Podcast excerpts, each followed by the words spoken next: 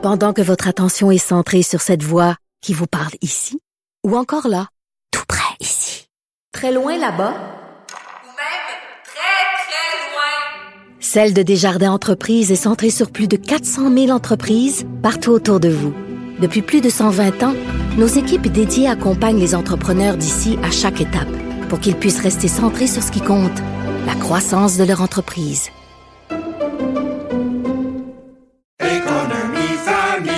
Ici Ricardo. Et Émilie, marchand d'IGA. On a envie de vous inspirer à bien manger. À moins de 5 la portion. Suffit de repérer les produits valeurs sûres et de les cuisiner avec une de nos recettes. Les valeurs sûres, c'est bien pensé, hein? Bien sûr! Détails sur IGA.net.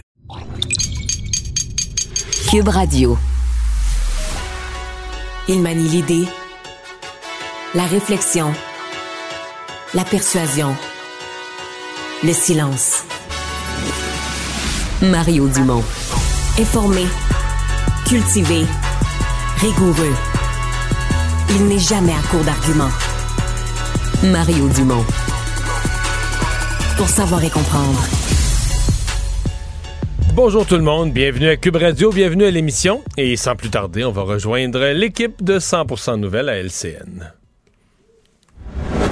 15h30, moment d'aller joindre Mario Dumont. Bonjour Mario. Bonjour. Ce sondage où on voit que ça bouge pas trop, il faut le dire, pour la CAQ. Euh, et euh, c'est assez positif pour le Parti québécois. Il faut dire qu'on partait quand même de loin. Là. Oui, exactement. Euh, c'est ce qui fait, euh, quand on dit on a peu de mouvements, il faut voir que depuis le début de la campagne, il n'y a pas eu de gros mouvements pour personne. Quelques mm. points perdus à la CAQ, là, c'est stabilisé. Euh, dans le cas du Parti québécois, ben, c'est quand même le deuxième sondage. Là, on voit des gains, ils remontent un petit peu. Ça, c'est de bon augure. Évidemment, à ce point-ci, à mi-chemin dans la campagne, c'est rare que ça fait des dents ici quatre fois. Là. Ça monte, ça descend, ça monte, ça descend. Habituellement, tu pognes une tendance. Le Parti libéral pogne une tendance à la hausse. Donc ça, c'est encourageant pour eux. Mais on n'est pas en présence de grands mouvements. Bon, le Parti libéral, ça continue d'être très, très difficile. Euh, on l'avait senti au, face-à-face que Mme Anglade.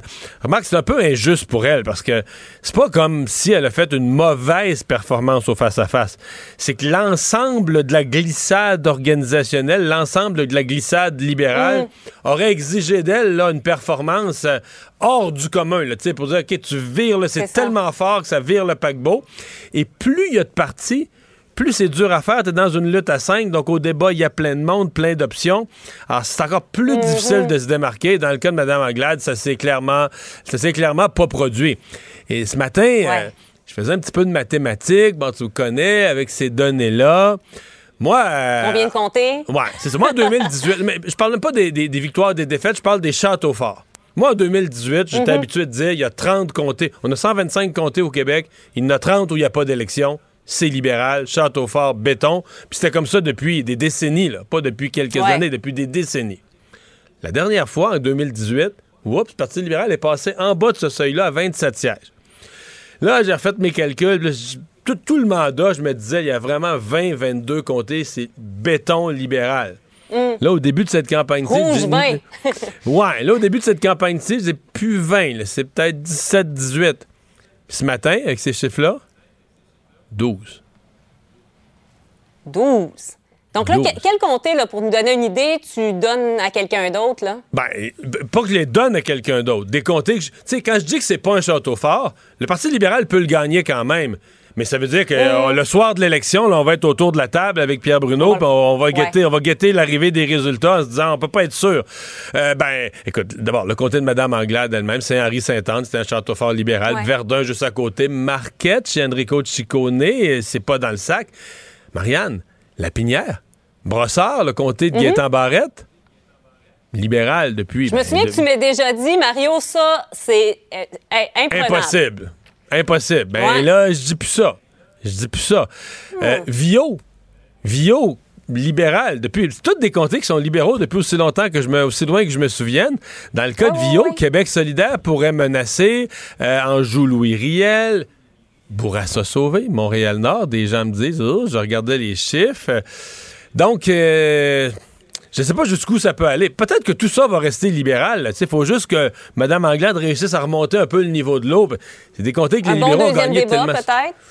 gagner le prochain débat ou en tout cas, on va avoir une grosse fin de campagne. Mais à ce point-ci de la campagne, moi, je suis obligé de dire, je ne peux plus, dans mon analyse, les considérer comme des châteaux forts là, acquis au Parti libéral.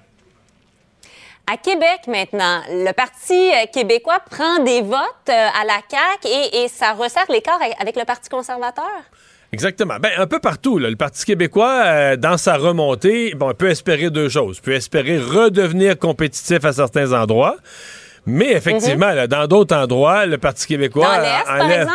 Ouais. Ben, à Québec, on enlève des votes à la CAQ. Dans d'autres régions, on enlève des, votes à Québec solidaire. Mais dans le cas de la région de Québec, faut voir que ça, c'est le Grand Québec. Moi, je pense que le Parti conservateur est plus fort dans Chaudière-Appalaches, qu'on appelle la rive sud de Québec. là. Plus fort encore qu'à Québec. Mais avec l'écart qu'on voit là, 36-25, je vois pas comment Éric Duhem, là, si, c'est- si les chiffres, si ça finit vraiment comme ça, je vois pas comment Éric Duhem irait pas chercher quelques comtés. Est-ce que c'est deux? Est-ce que c'est trois? Mais, tu sais, quand l'écart est, est pas plus grand que ça, là, 11 points, ça paraît beaucoup, mais il y a des comtés où la CAQ va avoir une grosse avance. Ça veut dire qu'il y a d'autres comtés où Éric Duhem va avoir l'avance, là, à première vue. Donc, euh, c'est de bon augure là, pour le Parti conservateur d'Éric Duhem pour le Grand Québec. Et, et Mario, est-ce que tu crois à cette théorie-là comme quoi euh, les gens, quand ils répondent au sondage, seraient gênés de dire qu'ils votent conservateur, qu'il y aurait Non. une espèce de prime à l'urne? C'est Non? absolument le contraire. C'est absolument le contraire. Euh, Ah. Euh, sur le terrain, ce qu'on entend, c'est les gens en Beauce. Dans certains coins en Beauce où les, les militants conservateurs sont très agressifs, ce qu'on entend, c'est les gens qui votent pas conservateurs, euh, qui osent pas le dire, euh, pour pas se faire euh, pas se faire écœurer, pas se faire crier après, puis tout ça. Non, c'est plus. euh, je pense pas, sincèrement, je ne pense pas qu'il y ait ce, ce phénomène-là à ce moment-ci. D'électeurs discrets, là, comme on disait des fois autrefois, de certains libéraux Ouais. qui étaient plus discret puis ça sortait, ça, ça m'étonnerait. Mais non, mais les chiffres sont quand même là. Le Parti conservateur, euh, il, il- il est mesuré quand même assez fort par les sondages et ça laisse entendre, à moins qu'il y ait une redescente. Tu sais, les fins de campagne, c'est traite. Là, on voit ça des fois, euh, des partis, nouveaux partis, où, tu sais, que les gens, au dernier moment, au moment de poser le geste, hésitent. Parce que ça pourrait arriver? Ça pourrait arriver à Québec solidaire, ça pourrait... Ça pourrait arriver à n'importe qui. Ça pourrait arriver aussi à un parti qui n'est pas capable de sortir son vote. Ça, c'est l'autre bout. Euh, T'as les sondages, mais le sondeur, lui, mesure l'opinion publique. Évidemment, Jean-Marc Léger, là, il a de l'expérience, il pose la question aux gens, avez-vous l'intention d'aller voter? Mais ça, Marianne, c'est comme, avez-vous l'intention d'acheter une voiture électrique la prochaine fois? Tout le monde se dit, ah oui, l'environnement, puis tout ça. Mais après ça, ils, regardent, ils regardent le prix. avez-vous l'intention d'aller voter? Les gens disent, ah oui, c'est notre devoir de citoyen. Ils répondent oui au sondeur. Mais ça se peut que le jour du vote, ah, il pleut, ça me tente pas, j'ai d'autres choses, euh, l'en- l'enfant est malade, n'importe quoi. euh, dans- tant pis pour le vote. ouais. Alors, si un parti, un, un- un électorat moins motivé que le jour du vote reste à la maison, c'est là que tu as des surprises euh, dans, dans l'urne. Je regardais euh, l'agenda des chefs, Mario. Bon, il y a eu des événements un peu là, cet avant-midi, euh, vraiment pas grand-chose en après-midi. Euh, en soirée, bon, quelques trucs. Mais euh, pour la CAQ, on peut comprendre, là. mais est-ce que les autres devraient pas être en, en vitesse grand V à ce moment-ci? Ben, je veux dire ce que je, je veux dire ce que je perçois. D'abord, je pense qu'on voit, bon, euh, il y a un débat cette semaine, on voit l'importance, c'est le dernier débat. Fait que probablement qu'on veut arriver en forme au débat, reprendre son souffle, parce que moi, mon feeling, là, c'est que là, jeudi soir, le dernier débat, celui de Radio-Canada, vendredi matin, là, à mon avis, euh, ils vont s'embarquer pour un 10 jours là, complètement fou, là. Tu sais, de, de tournées de, de 5, 6, 7 Ouais. événements par jour. Euh, C'est souvent ce qu'on fait, là. Donc, le dernier 10 jours. Donc, probablement que là, ils reprennent leur souffle, placent leurs repos. affaires, s'assurent d'être en forme pour le débat final et euh, se disent, garde, là, après ça, à partir de jeudi, à partir du débat, là, c'est un, le dernier droit. Bon, je peux me tromper, on va voir. Est-ce que chacun des partis fait ça comme ça? Mm. faut voir que pour faire ça, faut être bien organisé, là. Euh, parce qu'il faut que tu te promènes, euh, faut que tu te promènes à travers le Québec. Faut que et, et ça, c'est une des particularités de cette campagne-là. Éric Duhem peut bien faire des tournées, il y a beaucoup de monde, tout ça, mais il, il- va se concentrer dans quoi? Une quinzaine, une quinzaine de comtés. Il y a une limite aux tournées que tu peux faire, là, dans, dans la même ville de Québec ou dans Chaudière-Appalaches. La tournée? C'est ça. Après ça, ben, même chose un peu au Québec solidaire. Bon, peut-être quelques, autres- quelques autres régions vont être beaucoup concentrées autour de Montréal. C'est chaque parti a son, son coin de territoire privilégié. Son terrain de sable. Ouais. Euh, Rendons-nous euh, à Ottawa, alors que, bon, évidemment, Justin Trudeau n'est pas là aujourd'hui, euh, il est euh, à New York, mais euh, c'était euh, jour J, donc on brisait la classe pour Pierre Poilievre. Euh, ça va euh, donner des débats assez houleux. Déjà, on a eu une petite idée là, du ton, on peut l'écouter.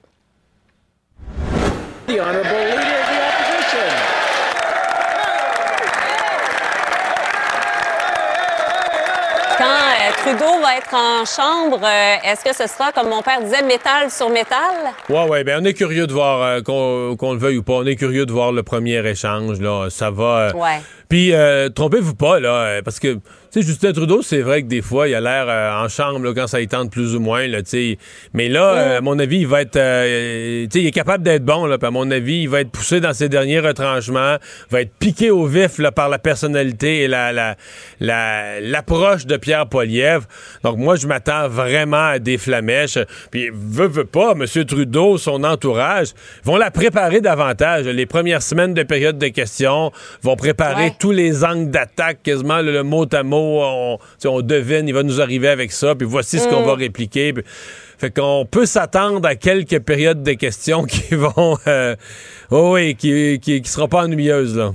Ça promet, ça promet. Et là, il y a le NPD qui euh, lance une publicité, publicité négative où euh, on parle justement de Pierre Poilievre. Là, on voit euh, un extrait donc de cette publicité-là. Mario, on veut pas, euh, on veut pas être en reste finalement, que ça devienne un, Ouais. un duel. Euh, on veut aussi, euh, on veut aussi exister. Ben, je pense que tu le- c'est le meilleur résumé. Là. Euh, on veut aussi exister. Le NPD veut exister. Franchement, j'ai trouvé ça un peu insignifiant. Là. Euh, on reproche à Pierre Poilievre parce qu'il a voté, je pense, contre deux petits projets de loi qu'a déposé le NPD. Euh, c'est assez simpliste comme publicité. Disons que c'est pas, c'est pas que, tu sais, sur les réseaux sociaux, il y a des affaires là, très, c'est super brillant. Avec un, tu, tu regardes ça, tu te dis, waouh, tout le monde va se partager ça, c'est drôle. Ça, euh, c'est publicité négative, euh, vite faite, plate, euh, simpliste, pas, euh, c'est pas le coup du siècle du NPD en ce qui me concerne. Ça m'a pas beaucoup impressionné. Merci beaucoup, Mario. Bye on se parle demain. Savoir et comprendre l'actualité. Alexandre Morin-Villouellette. Alors, Alexandre, dans les autres affaires qu'on surveille, euh, il y a cette euh, ado poignardé. Ça s'est carrément passé euh, dans la cour d'une école et c'est les images circulent sur les réseaux sociaux là, de l'attaque au couteau. Ouais, au moins quatre vidéos de la scène morbide qui ont été captées et retransmises, entre autres, sur Instagram, comme c'est le cas pour beaucoup de crimes ces temps-ci, Mario, qui se Mais les de jeunes plus en plus. diffusaient ça comme, Ouais. euh, regarde, c'est intéressant, là, on a une vidéo. On comprendra qu'à ce moment-là, il y avait une altercation quelconque qui se produisait et comme, comme ça peut arriver chez les jeunes, on a sorti les téléphones cellulaires pour filmer le tout. Sauf que dans ce parc de l'avenue Saint-Charles à Vaudreuil-Dorion, il y a un conflit qui a dégénéré. Ça se passait le 12 septembre dernier. C'est un ado de 13 ans, au final, qui s'est fait poignarder à de multiples reprises par un autre jeune de 15 ans, celui-là. Donc, il est mineur lui aussi. On ne peut donc pas diffuser son identité, mais on le voit sur la vidéo qui a été captée un geste extrêmement violent, plusieurs coups de couteau assénés avec force. Le jeune qui, par la suite, range son couteau et s'éloigne tout bonnement en marchant comme si de rien n'était pendant que les gens filment. Finalement, il y a d'autres ados qui se sont interposés. Qui l'ont comme arrêté, là. Qui Exact, qui l'ont maîtrisé, maintenu au sol. On peut voir du sang sur ses pantalons, sur la séquence. Et là, finalement, un policier arrive, le menotte sur place et l'emmène dans sa voiture de patrouille. Et là, on lance l'enquête plus globalement du côté de la Sûreté du Québec parce que, ben, L'enquête, avec le nombre de films qu'ils ont, disons que c'est. Ils ont, ils ont- ils ont des outils d'enquête assez convaincants, là. Exact. Puis il faudra déterminer exactement pourquoi l'agression a eu lieu. Mais ce qu'on peut entendre dans la vidéo, Mario, plutôt dans certaines de ces vidéos, c'est des jeunes qui crient Pourquoi tu l'as poignardé? On poignarde pas quelqu'un parce qu'il t'a insulté. Ça n'a pas de bon sens. Est-ce que moi, moi, je me fais insulter constamment? Est-ce que j'ai déjà fait ça? Non. On entend comme la désapprobation des jeunes autour. On comprendra. Donc, sous-entendu que c'est une insulte, ça, au Exact. départ. Que ce serait une, une escalade de mots, peut-être, qui aurait provoqué cette violente agression. Mais quoi qu'il en soit, Le fait est qu'il y a un jeune qui traînait un couteau à l'école, à la base. un jeune de 15 ans, oui, qui maintenant là, est en centre jeunesse en attendant sa comparution. Donc, on verra, là, euh, évidemment, sera-t-il jugé comme un jeune ou comme un adulte? Ça reste à voir dans ce dossier-là. Il ne mord pas à l'hameçon des fausses nouvelles. Mario Dumont a de vraies bonnes sources. On est habitué de penser euh, au diamant en termes de mine de diamants. Le fait est qu'on dit du diamant, puis là, je retourne dans mes vieux cours de chimie avec euh, peu de mémoire qui me reste de ça, mais on dit du diamant que si c'est ce que c'est, c'est que c'est la forme la plus pure euh, du carbone. Ce qui peut nous amener à une question théorique, c'est est-ce qu'avec du carbone, si on le travaille de la bonne façon, est-ce qu'on pourrait fabriquer artificiellement des diamants? Samuel Labelle, chef des opérations de groupe RSL, est avec nous. Bonjour. Bonjour, M. Dumont, ça va bien? oui, oui, RSL basé à Saint-Jérôme, un laboratoire. Euh, refaites donc mes cours de chimie sur ce que c'est un diamant. Ben, en fait, c'est ça, les, diamants de laboratoire qu'on crée ont exactement les mêmes, euh, c'est la même composition, euh, les, les, mêmes propriétés physiques que le diamant qu'on retrouve euh, nous, notre procédé, c'est un, un, procédé qu'on appelle le CVD, c'est dépôt chimique en phase vapeur. Puis, pour répondre à, votre question sur est-ce que c'est possible d'en faire en synthèse, oui, effectivement. en termes simples, notre procédé, c'est que dans notre chambre de réaction, on dépose un substrat de diamant. Puis, on injecte du méthane et de l'hydrogène qui, euh, qui est combiné dans, ensemble dans un plasma intense. Ce plasma-là, il est extrait par des micro-ondes. Puis, grâce à ces, euh, cette combinaison d'éléments-là, euh, les atomes de carbone, ben, ils se décomposent du méthane, puis ils joignent une à une la, la, la, fine couche de diamant qui a été mis préalablement dans le réacteur pour recréer la même structure atomique.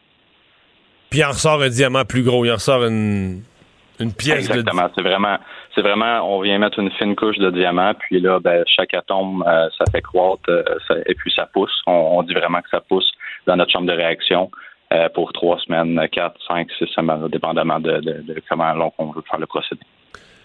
Là, est-ce qu'un bijoutier qui nous entend a des hauts le cœur, des nausées, c'est pas ça, c'est on crée du faux diamant, c'est une, c'est une fraude? Ben non, en fait, euh, justement, comment que nous on, a commencé, c'est vraiment on était euh, ben, trois amis entrepreneurs, puis euh, un, un de, ces trois amis-là, il, il, voulait épouser sa, conjointe. À l'époque, il s'est mis à, faire des recherches dans, dans différents bijoutiers, puis il s'est aperçu que vraiment la question c'était bon, est-ce que tu veux en laboratoire, est-ce que tu veux extrait? Après ça, c'est quoi la coupe tu veux, la couleur, la cara, la clarté, etc. Puis il s'est rapidement rendu compte qu'il n'y avait aucune offre canadienne pour le diamant de laboratoire. Donc, euh, on a flairé l'opportunité. Euh, on a là. OK. Donc, ça se fait dans le monde du diamant de laboratoire? Oui, oui. Ouais. Euh, quand c'est vendu chez le bijoutier, est-ce qu'il faut le dire? Si on veut du laboratoire? Non, non, je veux dire, le, bijoutier, est-ce qu'il y, a un devoir, le bijoutier, de dire à son client que c'est un diamant de mine versus un diamant naturel versus un diamant de laboratoire? Oui, effectivement, ils doivent le dire, c'est certain, puis c'est tout enregistré. Puis euh, il y a l'avantage à le dire en fait parce que beaucoup euh, les nouvelles générations, la génération Z euh, et les milléniaux, ben, ce qu'ils recherchent aussi, c'est oui le prix. Il va y avoir une petite différence de prix. Le demande laboratoire il est, un petit peu moins dispendieux, mais aussi tout le côté environnemental qui, vient à ça, ben ça, ça c'est plus alléchant pour les consommateurs. Oh. Puis vous amenez le côté environnemental. Évidemment, une mine de diamants, là, il faut brasser beaucoup de beaucoup de roches, beaucoup de terre euh, pour avoir un petit peu de diamant, là. Oui, effectivement. On fait juste penser à l'empreinte terrestre d'une mine euh, sur des kilomètres carrés à la ronde, euh, dans le sol, les équipements de transport, de transformation, etc., pour l'extraire du site, puis l'apporter jusque jusqu'à dans les zones de production, puis les, mettre en marché, l'émission de CO2 et tout ça, c'est effectivement c'est pas comparable à, ce qu'on fait dans notre laboratoire. Mm-hmm. Est-ce que c'est quelque chose que, je veux dire, je comprends que les clients sont rendus qui demandent de, l'éthique puis de l'environnemental partout, mais est-ce que même dans le diamant, il y a des clients qui posent cette question-là?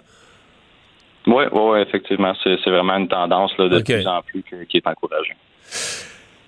Est-ce que c'est euh, une drôle de question, mais notre impression, c'est que ça, ça vaut tellement cher du diamant si vous concurrencez des gens qui euh, sont obligés d'avoir une mine euh, en Afrique du Sud avec des opérations énormes, des gros camions euh, déplacés de la terre pour trouver des petites graines de diamants. On a l'impression que vous pouvez les battre sérieusement sur le, coût de, le coût de production, le coût d'opération et donc dégager une marge de profit absolument spectaculaire. Oui, c'est sûr que rendu là, le marché, c'est euh, la marge qu'on peut se faire, euh, le, marché, le, prix que les joailliers vont le vendre euh, au final, quand un coût produit, etc., ça ne sera pas la même chose que nous avec les ententes qu'on va développer avec nos, nos partenaires au niveau commercial.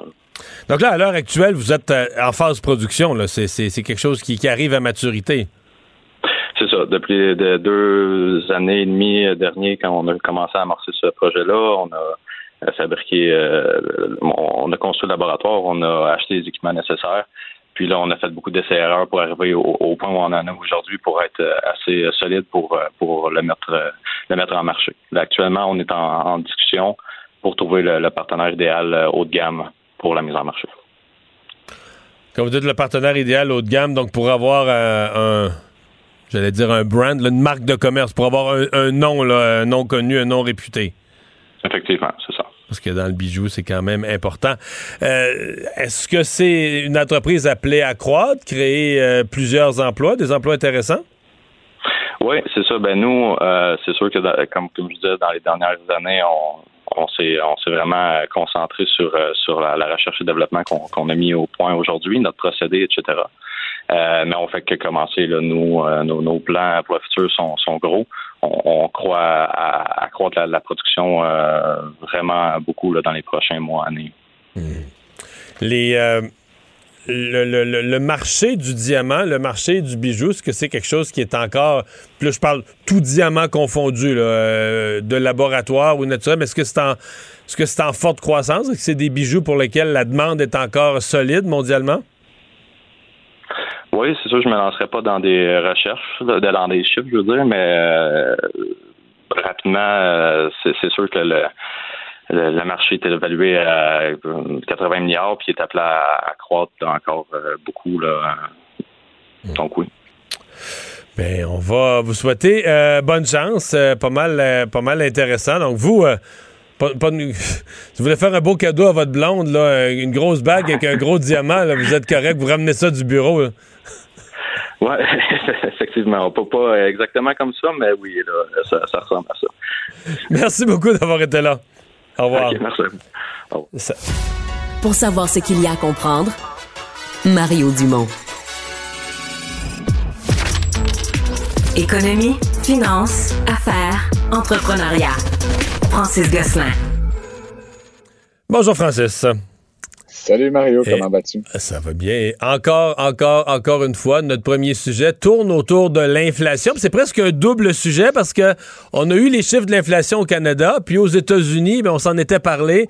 La Fed est en réunion présentement, va rendre son verdict ouais. demain sur la hausse des taux d'intérêt. Là, les marchés sont extrêmement nerveux aujourd'hui. Là, hein? Effectivement. Ben, donc, commençons par euh, ce qui est plus près de nous. Donc, l'inflation au Canada. Les chiffres sont sortis euh, pour le mois de août à août.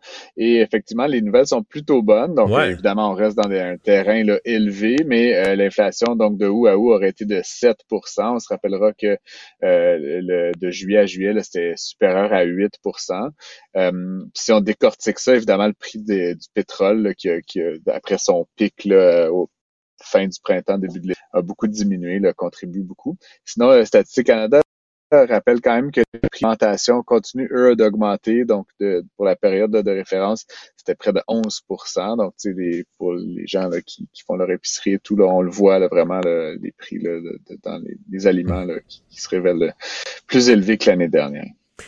Est-ce que c'est une baisse assez significative dans le cas du Canada pour que la Banque du Canada se, calme un peu? Parce que quand même 7% c'est pas bas. C'est moins que juin et moins que juillet. C'est quand même de la grosse inflation. Mais est-ce que le fait qu'on est dans la bonne direction, ça pourrait calmer la Banque du Canada dans ses hausses successives de taux? Ça, ça pourrait. La bonne nouvelle, c'est qu'en fait, la prochaine annonce de, de, de, de révision du taux d'intérêt de la Banque centrale va survenir après les, les données de Statistique Canada de septembre à septembre. Donc, la prochaine annonce le canadienne sera le 26 octobre et on devrait recevoir autour du 20-21 euh, octobre les données pour septembre. Donc, ça pourrait évidemment affecter là, la décision de, de, la Banque centrale du Canada d'augmenter en, ou non. En gros, en gros, faut se croiser les doigts que les chiffres de septembre baissent encore, là, soit en bas de 7 à 6, genre 6 points quelque chose, que ça, ça continue dans la bonne direction.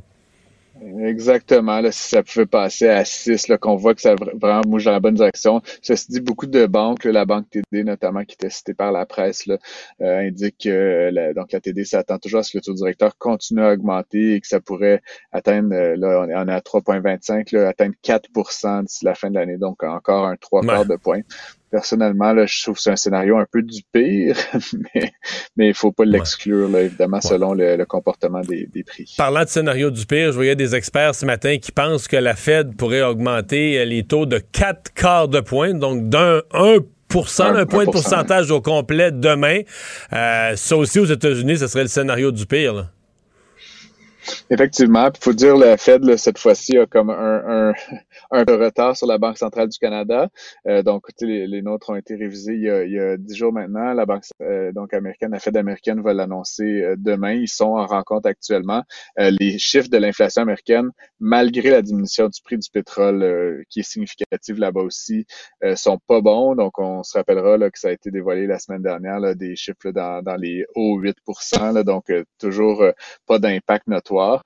donc, effectivement, là, plusieurs tablets euh, sur trois quarts de point, mais là, il serait question peut-être d'un pour cent d'augmentation euh, pour un pays comme les États-Unis. Ça, c'est quand même une grosse économie. Donc, on parle de, plusieurs milliards de dollars de différence pour les consommateurs, pour les marchés, pour les entreprises. Et comme tu disais, euh, les marchés sont nerveux. On, beaucoup de volatilité là, hier et aujourd'hui sur les marchés boursiers américains notamment. Nouveau record au Canada de postes à pourvoir, d'emplois de, qui, euh, de postes qui restent vacants. Ben oui, c'est drôle, euh, j'ai sorti ces mêmes chiffres-là là, au début de l'été pour le premier trimestre, c'était le record. Là, puis je disais, c'est tout près d'un million, là, tu sais, c'est ballpark. ben là, les chiffres qui viennent de sortir pour le deuxième trimestre, on parle de 997 000 postes, donc très, très près d'un million de postes à pourvoir. Euh, c'est évidemment, euh, étrangement, le nombre d'employés, donc d'emplois augmente, mais le nombre d'emplois à pourvoir augmente plus rapidement. Donc, ça crée donc cette, cette manque à gagner en termes de, salaire. Donc, près de, personnes, à quelque part, qui manquent euh, à la demande. Euh, le Québec est euh, évidemment pas le plus grand nombre en valeur absolue de postes à pourvoir, mais si on regarde le ratio entre le nombre de chômeurs puis le nombre de postes vacants, là, qui est un ratio souvent utilisé, on est euh, le plus, la plus basse province au pays à égalité avec la Colombie-Britannique, euh, alors que par, donc à 0.8, donc il y a, y a, moins d'un chômeur disponible par poste vacant. Euh, donc si, si on résume ça, c'est même même si tous les chômeurs prenaient un emploi, même si c'est pas dans leur domaine, qui n'ont pas la formation, qui n'ont pas les diplômes du tout pour ce secteur-là, mais si tous les chômeurs prenaient un emploi, il en manquerait encore. Exactement. Puis au Québec, là, on parle quand même de presque 250 000, 248 100 postes à pouvoir. Donc 25% des postes à pouvoir du pays sont au Québec. Et si tout le monde se plaçait, il y aura encore 50 000 jobs qui ont. Qui, il y a juste, et là, on serait à 0 de taux de chômage. Ce qui est impossible en théorie, c'est ça. C'est impossible. Euh, il y a toujours du monde en, transition. Euh, et puis, donc, c'est ça. donc, même les provinces là, où c'est moins bon, l'Ontario, etc., on parle de 1,1, 1,3 euh, chômeurs par poste vacant, qui est très, très, très faible également. Indiqué que le rythme ne euh, tire pas tout à fait à sa fin encore.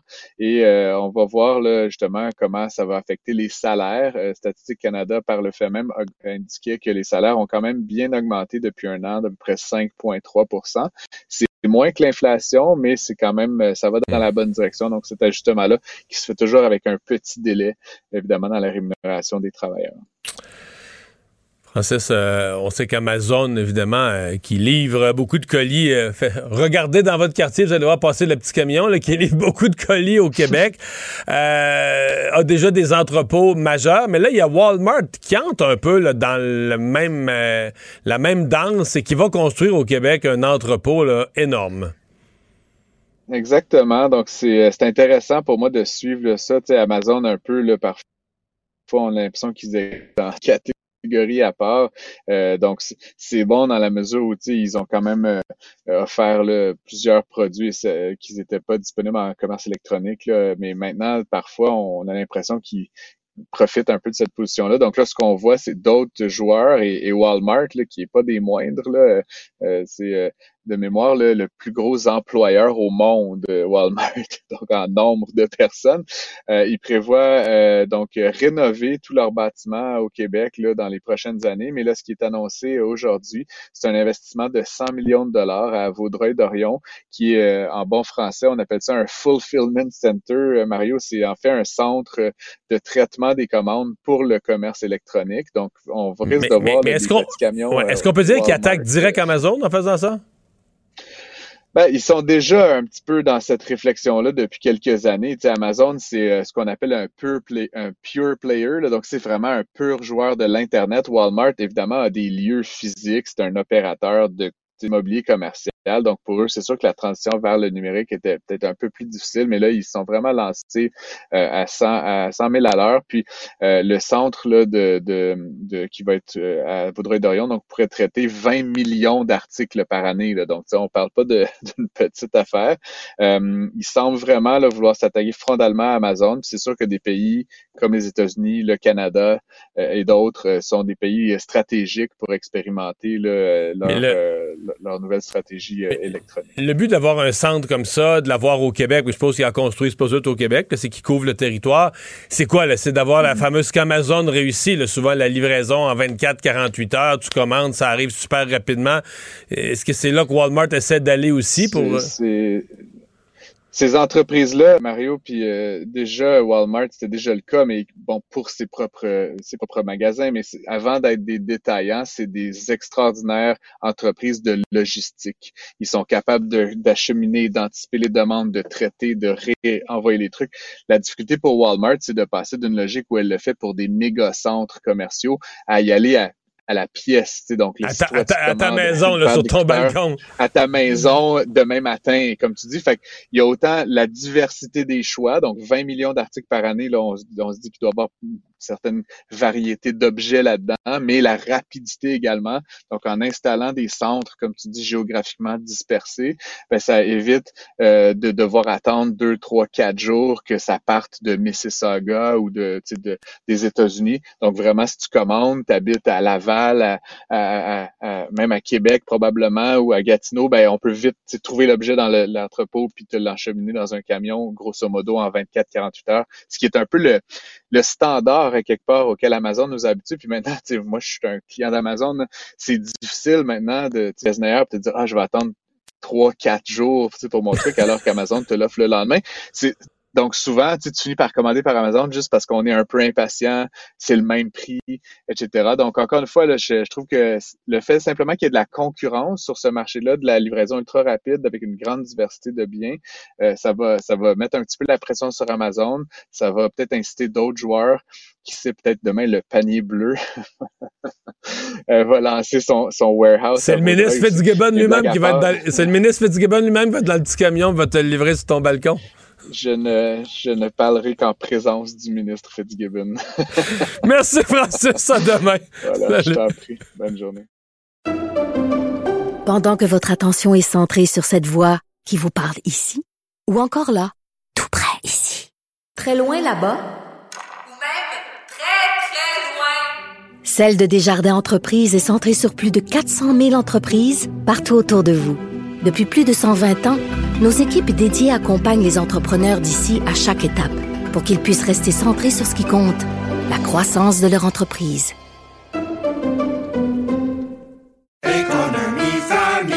Ici Ricardo. Et Émilie, marchand d'IGA. On a envie de vous inspirer à bien manger. À moins de 5 la portion. Suffit de repérer les produits valeurs sûres et de les cuisiner avec une de nos recettes. Les valeurs sûres, c'est bien pensé, hein? Bien sûr! Détails sur IGA.net. Vous vous demandez si les plantes ressentent de la douleur? Ou encore, comment est-ce que les daltoniens voient le monde? Le balado en 5 minutes est pour vous. Explorez la science, l'actualité et l'histoire en un temps record. La Feu, en collaboration avec le gouvernement du Québec, est fière de propulser la série Balado en 5 minutes. Ne laissez pas les questions sans réponse plus longtemps.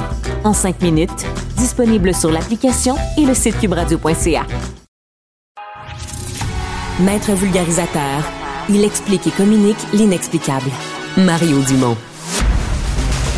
Quand on se signe sur le mot, Mario Dumont. On, on parle plus de ce qui devrait être fait. Là. C'est, c'est quelque chose qui se construit. Isabelle Maréchal. Il y aura toujours des gens qui vont pas aimer ça. Il y, aura toujours des gens qui vont trouver Arte. La rencontre, Maréchal Dumont. Bonjour Isabelle. Salut Mario. Alors, tu veux me parler de la proposition ce matin qu'a fait Paul Saint-Pierre Plamondon du Parti québécois concernant l'analphabétisme, un sujet qui n'avait pas été du tout effleuré dans la campagne, à moins que quelque chose m'ait échappé. Là. Ah, mais t'as rien échappé du tout. Je veux dire, je cherche les journées de cette campagne, euh, puis là, on, on- on a, ça achève, là, éventuellement. euh, hein, ça va finir bientôt. Là. Il reste plus grand temps pour amener des gros dossiers de C'est l'avant. presque fini parce que Ben, là, le- le, clairement. le dernier débat est après-demain. Après ça, tu n'amènes plus de nouvelles idées. Là, tu rebrasses les idées, tes, Exact. Tes argumentes, mais tu sors plus de nouveaux projets. là. Non, et c'est malheureux parce que jusqu'à maintenant, on a fait fi de tout sujet qui touchait de plus ou moins près l'éducation. Moi, je trouve que l'éducation, c'est aussi important que la santé et l'inflation, là, si tu me demandes. Et je trouve qu'on a Mais très peu parlé C'est le d'éducation. thème le moins abordé, il n'y a aucun doute là-dessus. Mais Voilà. je Alors dirais que c'est que- probablement la campagne où on aura moins parlé d'éducation depuis longtemps aussi. là. Exactement. Et, et, et ça a juste pas d'allure, Mario, qu'on en vienne à cette conclusion-là. Et quand Paul Saint-Pierre Plamondon, aujourd'hui, à Tadoussac, dit, ben moi, j'ai envie de lancer un grand chantier pour euh, convaincre les gens d'améliorer leur, euh, leur littératie, parce que c'est de ça dont il parlait. L'analphabétisme au Québec, c'est cette incapacité à bien lire un texte, à bien communiquer par la bande, ce qu'il veut faire, c'est améliorer la qualité du français. Je suis complètement en accord avec lui. Je trouve ça intéressant qu'il mette ça de l'avant. Puis ça me permet d'en faire une chronique aujourd'hui puis de dire aux gens, regardez, c'est une bonne idée.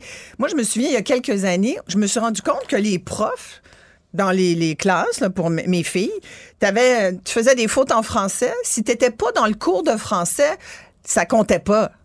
Comprends? Tu es en géo, tu es en histoire, euh, tu fais des fautes de français parce que tu t'exprimes en français, tu écris un texte en français, le prof dit Ah, c'est pas grave. Dans le cours du français, tu es corrigé, mais dans tout autre cours, tu n'es moi, pas jamais corrigé. vécu ça, par Mais je te le dis, je te le dis. Je suis sûr qu'il y a des gens qui nous écoutent. Quand je dis j'ai jamais vécu ça, moi je l'ai jamais vécu, mais mes enfants non plus. Là. Je parle, j'ai jamais vécu comme parent non plus, pas juste comme élève. Ben, t'es peut-être allé dans des écoles, tes enfants sont peut-être allés dans des écoles privées. euh, Non, non, non, non. Ben, Ben, au euh, secondaire, tu- mais non. Tu vérifieras autour de toi. Oui, oui, oui. Enfin, regarde, moi, c'est ce que j'ai vécu. Euh, et j'étais très étonnée de ça. Puis, euh, je- non, non, je pense que vraiment, ça, se, ça a été beaucoup plus fréquent et commun qu'on le pense. Ce qui fait que, bon, faut pas s'étonner. Tu sais, si le français passe après, t'es dans un cours de maths, euh, c'est pas grave si tu si t'écris euh, équation, pas de S. Mais oui. Mais quelques fautes d'orthographe, pas de l'analphabétisme quand même. Écoute, moi, je le vois. Je le vois. Je travaille avec des plus jeunes, puis je le vois. Euh, mauvaise maîtrise de la ponctuation, par exemple. Pas de virgule. euh, on sait pas quand est-ce qu'on met un point-virgule. ou pas. Même, même mes enfants, tu sais, je les corrige régulièrement. Là.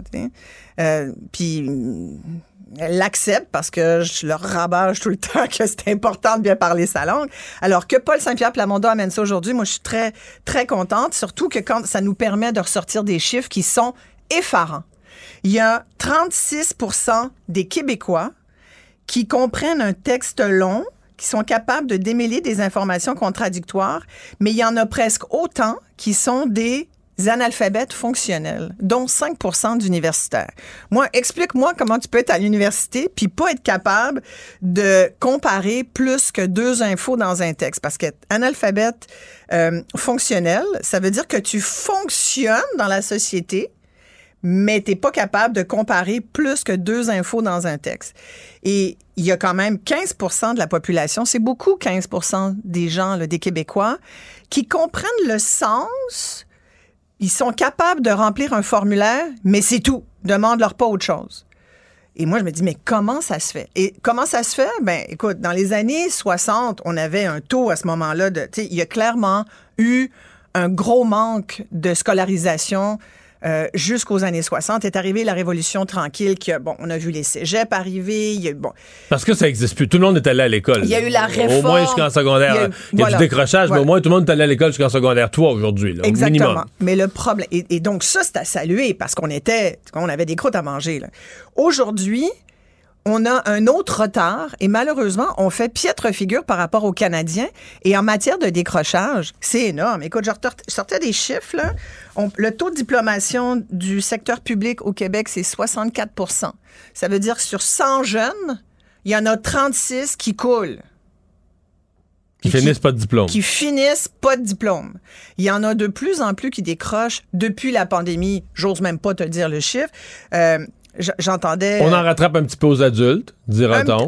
oui, mais ça, ça, faut arrêter, ça, faut arrêter ça. Si- Ça, tu vois, c'est pas le même diplôme, on Non, non, mais ça, là, c'est toujours l'espèce d'argument. Ça, c'est l'argument québécois par rapport à nos incapacités en- à bien former, éduquer notre monde. C'est qu'on dit, ah, ils décrochent, mais on les rattrape plus tard. Mais tous ceux que tu as lâchés, d'abord, ils rattrapent, on les rattrape pas tous, les 34 qui ont lâché.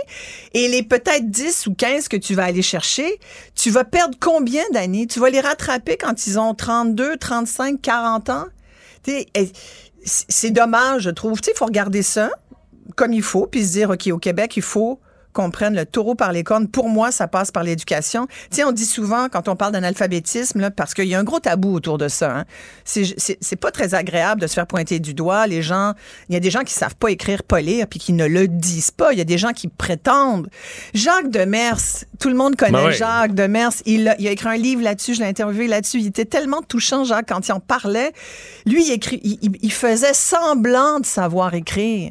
Puis tu sais, c'est un coach au hockey, fait qu'on lui demandait pas trop d'écrire souvent, là, puis- mais quand même, il a, il a- Non, il a joué du théâtre toute sa vie pour, faire, Écoute, sem- pour faire semblant de savoir lire et écrire. Puis il, il disait à quel point, puis relisez son livre, c'est vraiment touchant. Il disait à quel point c'était une honte, c'est quelque chose qu'il a porté comme un fardeau, comme un boulet, et, et il est retourné à l'école, il a pris des cours, il a, ça a été quelque chose de laborieux. Donc moi, j'aime mieux parler littératie, puis je pense que les experts du domaine préfèrent Il y, a, il y a beaucoup d'études euh, au cours des années. Là, on est dû pour en avoir d'autres là, pour évaluer notre niveau de littératie. Mais j'aime mieux parler de littératie, notre capacité à, à- à lire, écrire et manier les textes que de l'analphabétisme, parce qu'un analphabète, c'est pas glorieux encore malheureusement au vu de la société. Mais quand on regarde ça, moi je trouve que ce grand chantier, c'est de valeur qui soit pas premier ministre, euh, Paul Saint-Pierre, Paul Longtemps. Je pense qu'on peut déjà dire ça. Mais ça pourrait être une belle initiative à suivre. Le prochain Mais- gouvernement pourrait euh, s'imprégner de ce projet. Mais je reviens à, à ta prémisse là, Ouais. sur le fait, bon là, il parle de ça aujourd'hui, t'en es contente. Il, a- il a peu été question d'éducation dans la campagne. C'est assez pathétique. Ouais, je vais te poser une question. Est-ce que Ouais. c'est payant politiquement? Est-ce qu'il y a des votes associés à parler d'éducation? Non, mais là, si on fait juste de la politique marketing ou de la non, politique on fait- on fait commerciale. des non, mais ça fait plusieurs fois que tu me dis ça. Non, mais on fait des élections. Ça fait plusieurs fois que tu me dis ça, Mario. Ouais, mais c'est-tu payant parler de ci, par. Ben, c'est parce qu'à un moment donné, si on paye pas tout de suite, on va payer tout à l'heure. Moi, je trouve que moi, tu me parles d'éducation, ben moi, tu vas aller chercher mon vote. Là, je dis pas que je vote Ouais. pas PQ, là. Je- sincèrement, je l'ai dit l'autre jour. C'est compliqué, là, en ce moment. Mais- mais, mais, moi, je- Mais je vais te répondre, il n'y a vraiment pas de vote. Là. Au Québec, là, tu veux un peuple sur Terre ou parler d'éducation. Moi, j'ai fait une campagne entière sur l'éducation. Ça a été ma pire. Ça intéressait personne, je te jure. Il n'y a rien de Il plus... devait y avoir d'autres éléments. Non, non, il n'y a rien de plus nul électoralement que de parler d'éducation au Québec. Je ne parle pas ailleurs dans le monde. Alors, au Québec. honte à nous de pas Ben- s'intéresser à ce dossier parce que c'est relié, puis tout est dans tout, comme disait Plume. L'éducation, là, c'est aussi... mais- Un Non, peuple moi, plus éduqué, là. Moi, je suis pas à Bon, ben, je parle au monde. Un peuple plus éduqué, c'est un peuple plus en santé. Les dollars... plus riche, puis plus fort, puis plus tout, là. Plus tout, exactement. Plus tout, ça vient de finir. Bon, mais- Fait comment ça se fait qu'on le met pas plus de l'avant, veux-tu me dire? Puis là, s'il faut juste parler des affaires payantes, penses-tu que c'est payant? On a perdu notre temps dans cette campagne à parler de troisième lien, de lien. Puis là, je suis assez d'accord avec François Legault qui dit, ben là, tout a été dit. Oui, en effet. Ça a fini par être une décision politique. On le savait au départ. Puis l'autre qui a dit quelque chose d'intéressant, à la rigueur, c'est Éric Duhem, là, qui, est- ben, qui a pas dit, forcément dit des, des choses intéressantes, mais l'autre, l'autre bout là, où on a perdu du temps, euh, devrais-je dire, c'est sur les taxes d'Éric Duhem. Fait que, sincèrement, si tu me parles d'une campagne euh, intéressante, avec des sujets payants, payants pour qui? Certainement pas pour les électeurs. Moi, ça me fâche, finalement. Bon, là, je t'ai pompé, là. C'est Bon. comme- Mais, mais je t'aurais dit, c'est, c'est une. Je te Mais c'est dis- quoi un sujet Non, payant, puis là, politiquement? c'est Ben, quoi, la là? santé, euh, le portefeuille des gens, euh, des, des choses qui font bouger l'aiguille, là, que tu sais que le public écoute, puis ça les intéresse, puis ils vont voter en fonction de ça. Mais l'éducation... Ah, moi, je trouve que. Non, je pense qu'on pense. y a- écoute, en même temps, je viens de te dire qu'il y a une personne sur trois qui comprend juste sujet, verbe, complément. Puis qui aurait peut-être la misère à faire à écrire deux phrases. Mais je pense que les gens sont quand même plus intelligents que ce que les politiciens pensent d'eux, peut-être. Moi, j'ai suivi la campagne de Poiliev, puis chaque fois, je l'entendais dire euh, euh, Votre panier d'épicerie, tout augmente, le lait augmente, la viande augmente. Moi, je, moi, je, tu vois, ça, là, c'est supposé être payant parce qu'il parle du panier d'épicerie. Puis je me dis, mon Dieu, quelle petite politique 101. Mhm. S'il pense qu'il va m'avoir en me faisant Faudrait, ma liste faudrait- d'épicerie. faudrait vérifier les résultats. Y a-tu beaucoup de votes à la fin? Mais non, mais là, c'était- se présente pas encore, mais disons que euh, il a quand même été élu pas mal euh, chef de son C'était le parti. sens là. de- ça a l'air d'avoir marché, son affaire. Ben oui, mais dans son parti, est-ce que tu veux dire tu- ça va convaincre les gens Non, ça? non, je te parle dans son parti. La date, la date, il y a son premier test. Là, il l'a passé en parlant Ah de ouais? ça, le prix des œufs, puis le prix du lait, puis le prix du bacon. Il, à date, il a sorti la balle du stade. là.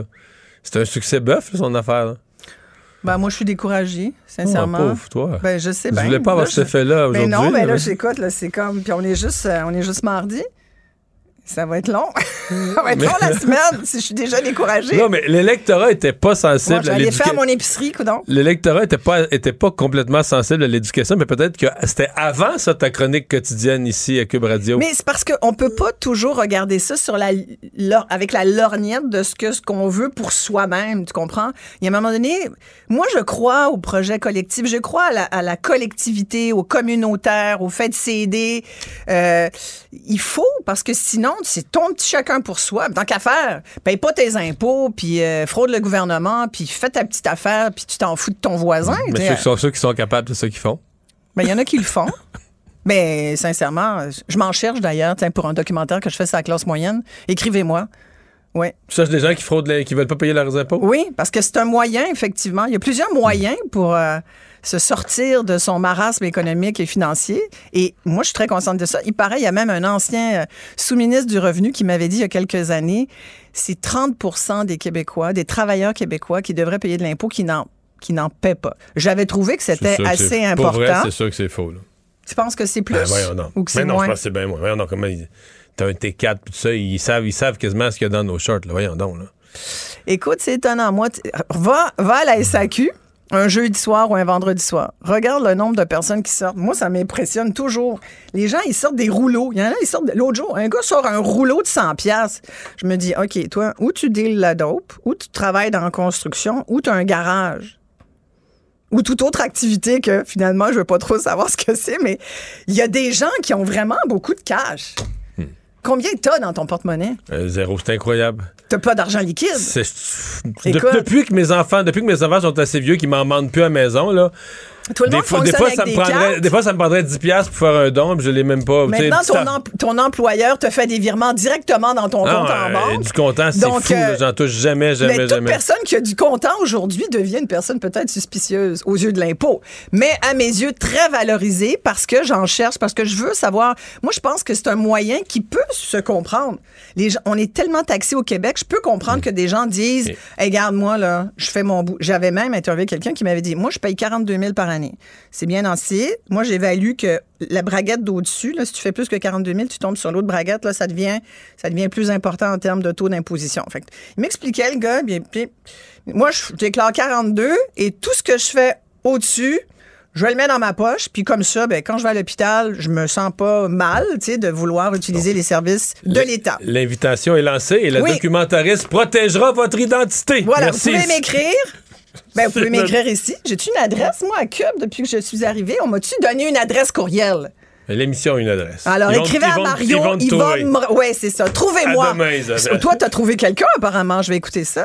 Oui, après la pause. ben oui, oui, ben oui. quelqu'un qu'on avait, qu'on cherchait. On a retrouvé le candidat de Joliette. Oui, Le du candidat Parti libéral, libéral, de Québec. Joliette, disparu, mais pas disparu finalement. Ben, non. Pendant que votre attention est centrée sur vos urgences du matin, vos réunions d'affaires du midi, votre retour à la maison ou votre emploi du soir, celle de Desjardins Entreprises est centrée sur plus de 400 000 entreprises à toute heure du jour. Grâce à notre connaissance des secteurs d'activité et à notre accompagnement spécialisé, nous aidons les entrepreneurs à relever chaque défi pour qu'ils puissent rester centrés sur ce qui compte, le développement de leur entreprise. Ici Ricardo. Et Émilie, marchand d'IGA. On a envie de vous inspirer à bien manger. À moins de 5 la portion. Suffit de repérer les produits valeurs sûres et de les cuisiner avec une de nos recettes. Les valeurs sûres, c'est bien pensé, hein? Bien sûr! Détails sur IGA.net. Vous vous demandez si les plantes ressentent de la douleur? Ou encore, comment est-ce que les daltoniens voient le monde? Le balado en cinq minutes est pour vous. Explorez la science, l'actualité et l'histoire en un temps record. La Feu, en collaboration avec le gouvernement du Québec, est fière de propulser la série Balado en cinq minutes. Ne laissez pas les questions sans réponse plus longtemps. En cinq minutes, disponible sur l'application et le site cubradio.ca. Il lance sa ligne au bon endroit pour obtenir l'information juste. Mario Dumont. Pour savoir et comprendre. Cube Radio.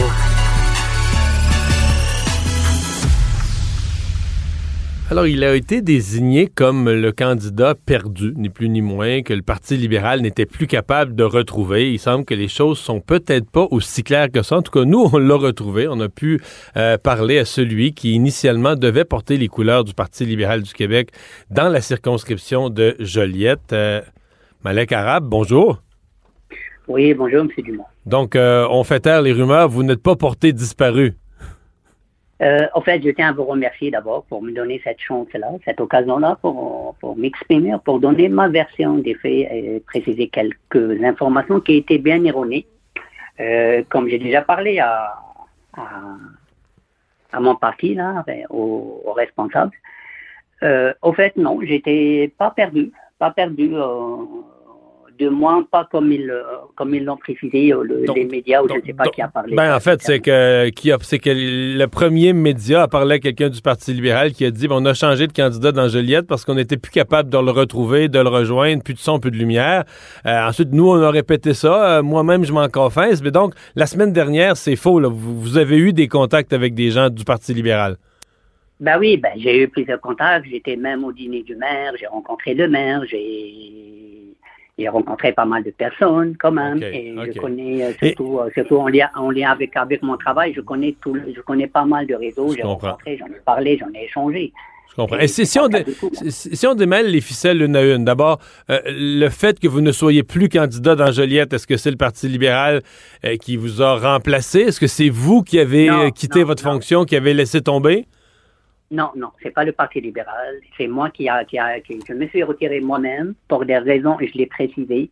C'est ça justement le, le, le les, informations erronées. C'est pas le parti et euh, j'ai rien contre le parti.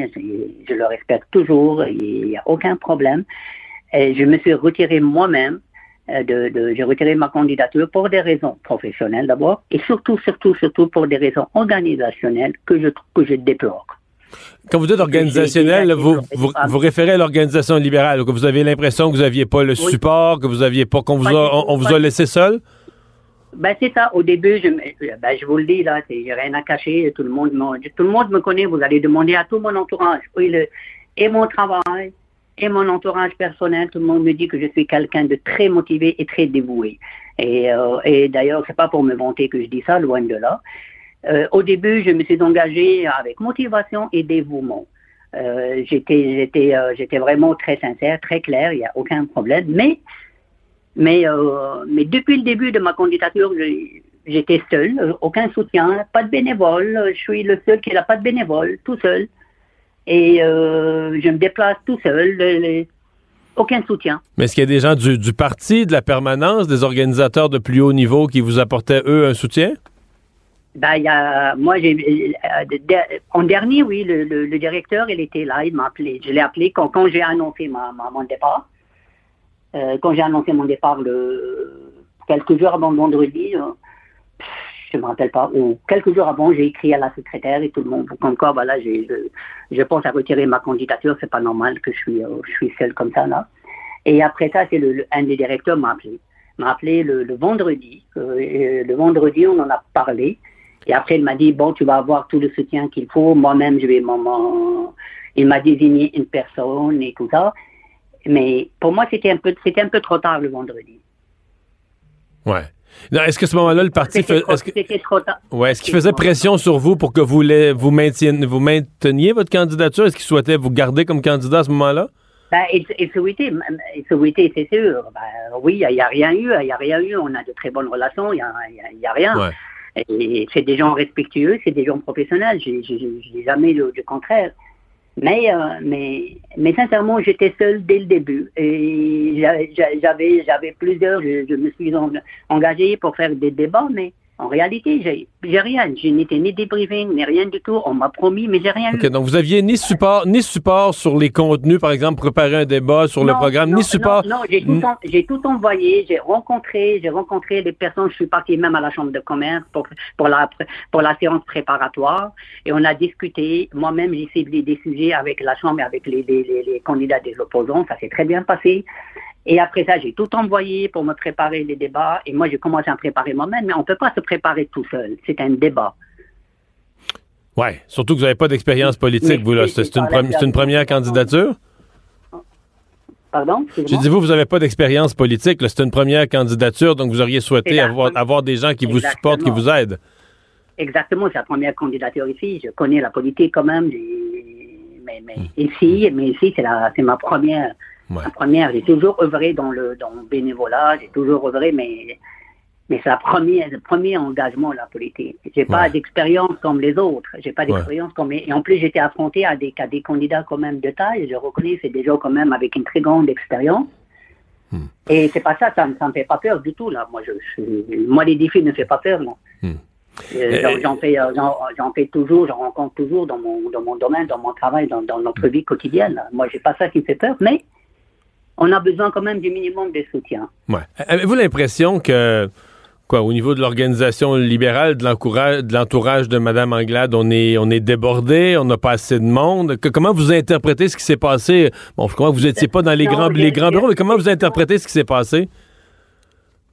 Non, j'irai pas à ce point, jusqu'à dire ça, sincèrement. C'est quand même, c'est des gens, c'est des gens organisés. Madame Anglas, c'est une personne très organisée, quand même très intelligente, très instruite. Non, je n'irai pas jusque-là, les- les- jusque-là, sincèrement. Et sinon, sinon, je m'engagerai pas avec eux, là. Non, c'est des, quand même. Mais, mais moi, je parle de moi. Moi, j'étais seule. Moi, j'étais seule et j'étais, et j'ai fait mon entrevue, mois de, là, je vous le dis, là, j'ai fait mon entrevue, mois de mai. Ça, c'est la fin mai comme ça, je me rappelle plus la date.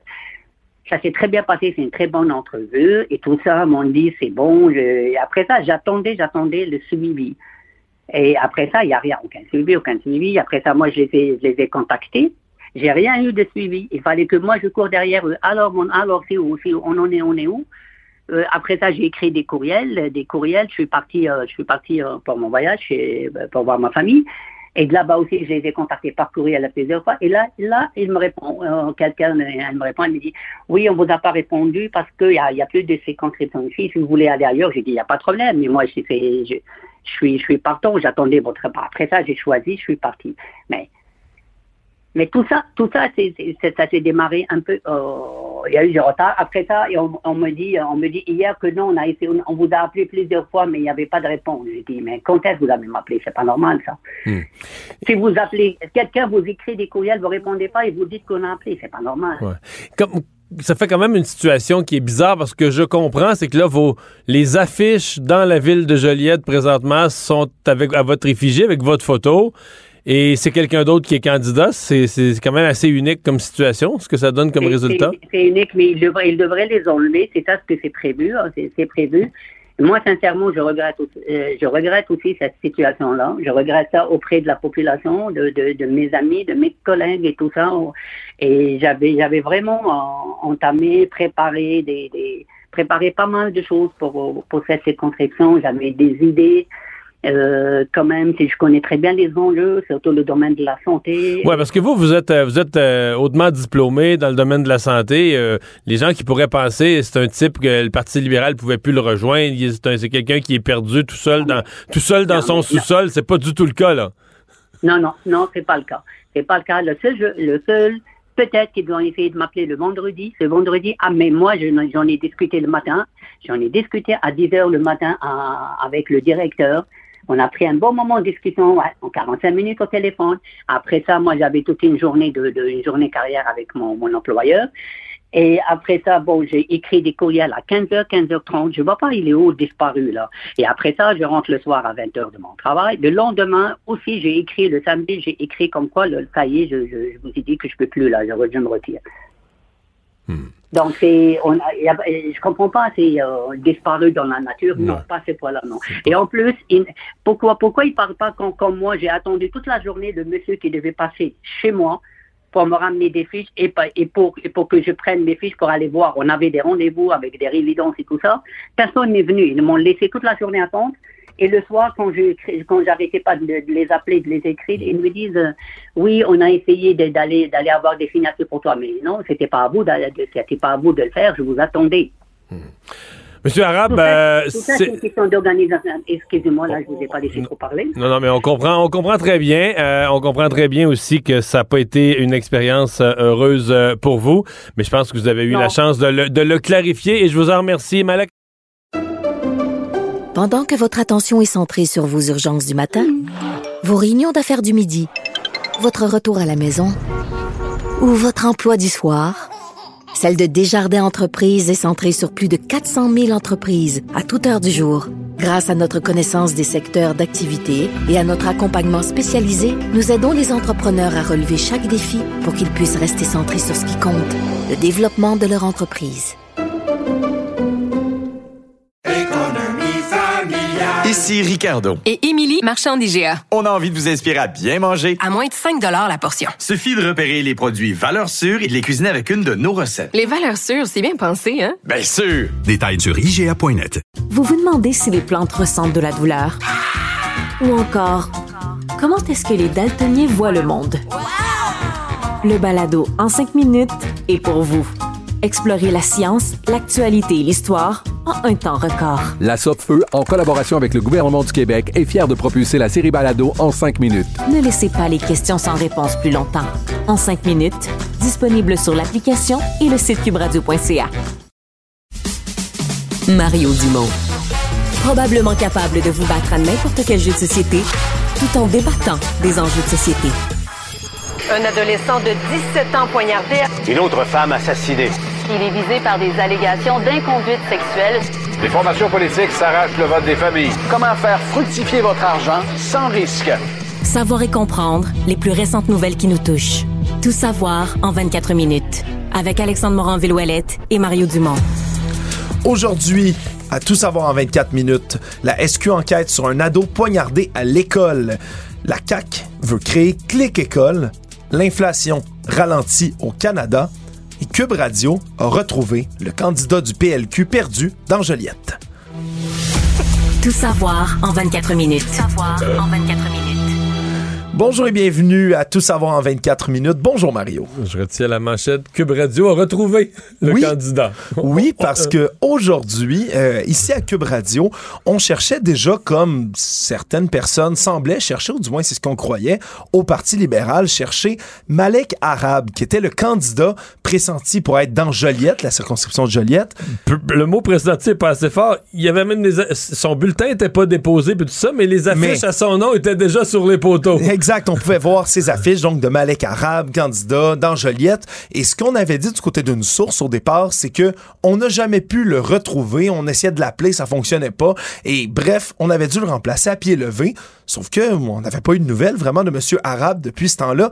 Mais Et on on l'a l'appelait le candidat disparu. le candidat disparu, on en a même discuté ici à l'émission, mais on a retrouvé du côté de notre équipe de recherche aujourd'hui Monsieur Arabe et on a même pu le contacter. Et Mario, tu as réalisé un peu plus tôt à l'émission une entrevue avec lui.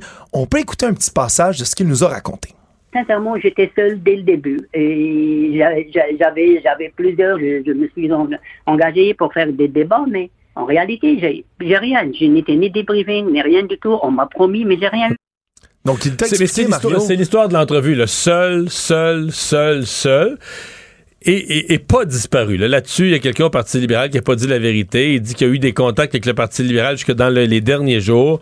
Mais étant laissé seul à ce point, il leur a dit finalement, une extrémiste, ben moi, je me présente plus. Là. Ouais, ça faut croire que l'organisation, parce qu'il dit est en bon terme quand même avec le parti, mais il dit que c'est vraiment le niveau organisationnel qui a fait défaut, qu'on l'aurait laissé un peu à lui-même. Puis C'était à se demander, Mario, est-ce que c'est une situation qui est généralisée peut-être au Parti libéral? Ben, est-ce qu'on manque de monde, de ressources? Est-ce qu'on est débordé? Est-ce qu'on a plus assez de bénévoles, plus assez de monde?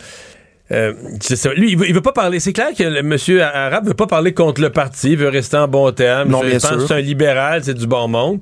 Mais il- en fait, il- il avait accepté d'être candidat au mois de mai.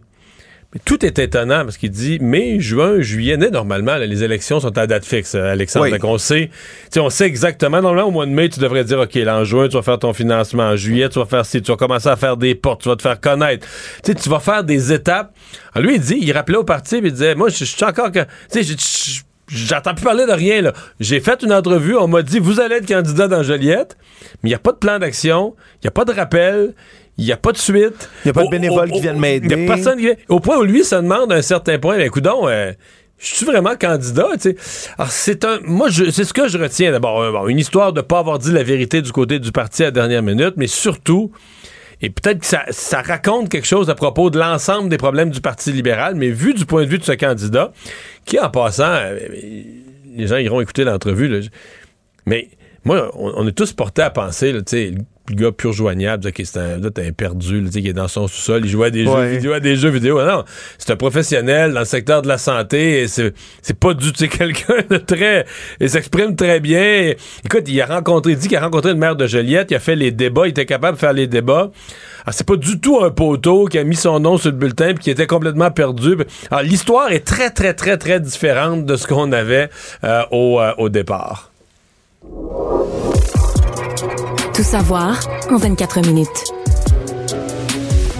La Sûreté du Québec enquête présentement sur une agression euh, qui a été faite sur un ado, un ado de 13 ans, le 12 septembre dernier dans Vaudreuil-Dorion, qui a été poignardé à l'arme blanche à plusieurs reprises par un autre jeune, âgé celui-là de 15 ans.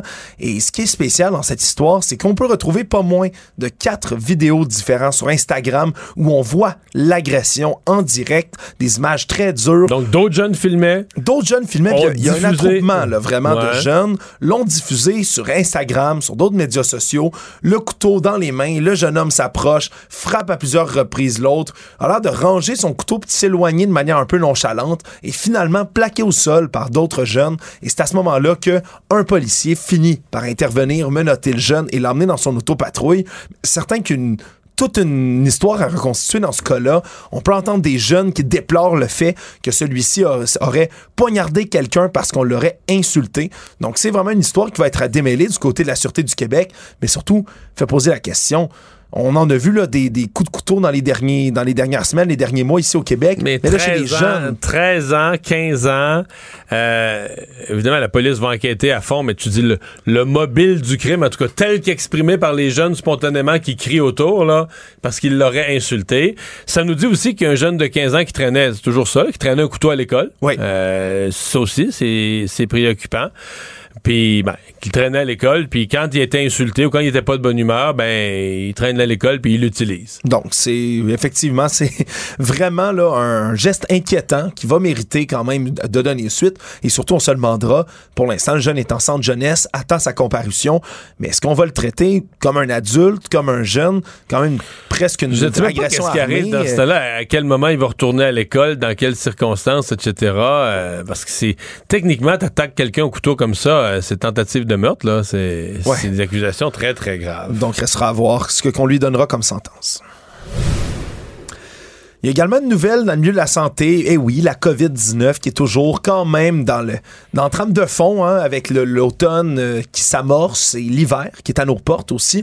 Parce qu'on le sait, là, à l'annonce de la saison froide, on a tenté de relancer du côté du gouvernement la campagne de vaccination contre la COVID-19.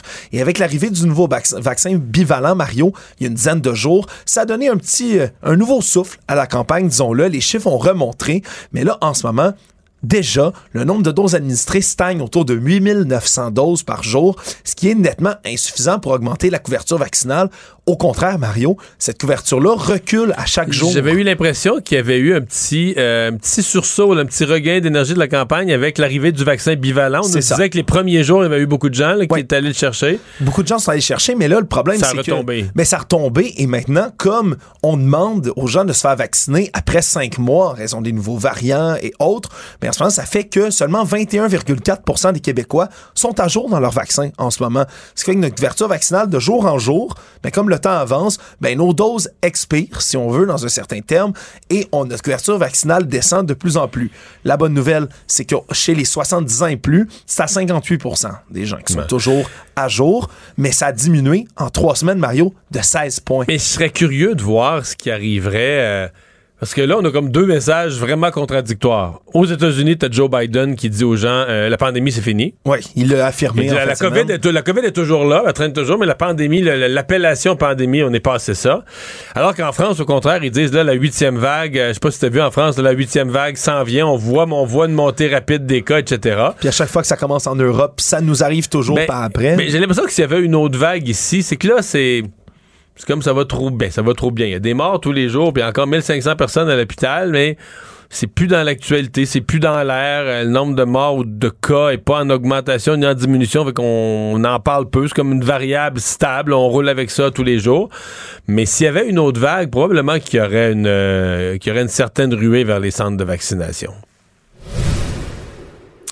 On a une autre réaction, Mario, aujourd'hui dans la saga Justin Trudeau qui chante en Angleterre. On se souviendra, ça avait fait un petit tollé, non seulement ici au Canada, mais également ben, au Royaume-Uni, hein, le Mais- Daily Mail qui avait titré Drunk Canadian Prime Minister, le premier Ce ministre matin. canadien chaud. Ce matin, site internet de la BBC, BBC News. C'est pas mal plus prestigieux quand même Oui, comme média. mais première nouvelle. Tu sais, les, les- c'est- les sites de nouvelles, ils mettent les plus lus, les plus consultés. En haut. La première, Justin Trudeau, qui chante. C'est la première nouvelle ce matin la plus lue sur la BBC, quand même. Ouais, et ce matin, nos collègues de Salut Bonjour ont eu une réaction à chaud de quelqu'un qui ben, était là, était présent lors des événements, ni plus ni moins que Grégory Charles, qui était au piano, donc qui accompagnait, et fort bien d'ailleurs, Justin Trudeau qui chantait donc Bohemian Rhapsody, cette pièce de Queen, dans cette vidéo virale qui a fait le tour du monde.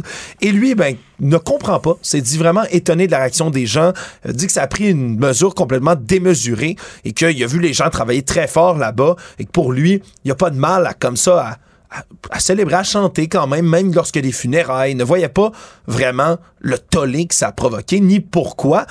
Est-ce que c'est normal en position Ben. de Grégory Charles de dire ça ou il a raison Ouais, ben, moi, je suis convaincu, euh, quelqu'un qui l'a vécu de l'intérieur. Tu sais, la fois, lui, il s'est installé au piano, il y avait toutes sortes de monde, il y avait des gens de la délégation, ça s'est mis autour. C'est pas. Puis, euh, moi, je l'ai dit hier, mais je le répète, ce n'est pas grave au sens de, commettre un acte grave. C'est plus dans le grand champ de, de mal mesurer, l'erreur de jugement, de mal mesurer l'atmosphère. Le, le résumé d'Emmanuel Latraverse, là, hier, était excellent quand elle dit ça faisait des jours qu'on disait à Londres, Ah, il y a une atmosphère euh, de recueillement, euh, tu marches sur la Oui. rue, le, le- le- le- tu sais, le long du, du parcours là, du, du corbillard, tout ça, les gens parlent pas. C'est le solennel, C'est le silence, c'est solennel. Puis, c'est bien certain que rendu à 11h, minuit le soir, le premier ministre du Canada peut se détendre. Mais dans le hall d'un hôtel, donc où n'importe qui du public peut être là, comme premier ministre, est-ce que c'était la bonne. en t-shirt, est-ce que c'était la bonne chose d'avoir l'air du gars qui est en train de célébrer quand t'es délégué par ton pays pour aller dans un aller faire un 48 heures dans le pays? Je suis bien partagé, mais je finis par. voyant les conséquences, on est bien obligé de dire qu'il y a une certaine erreur de jugement là-dedans.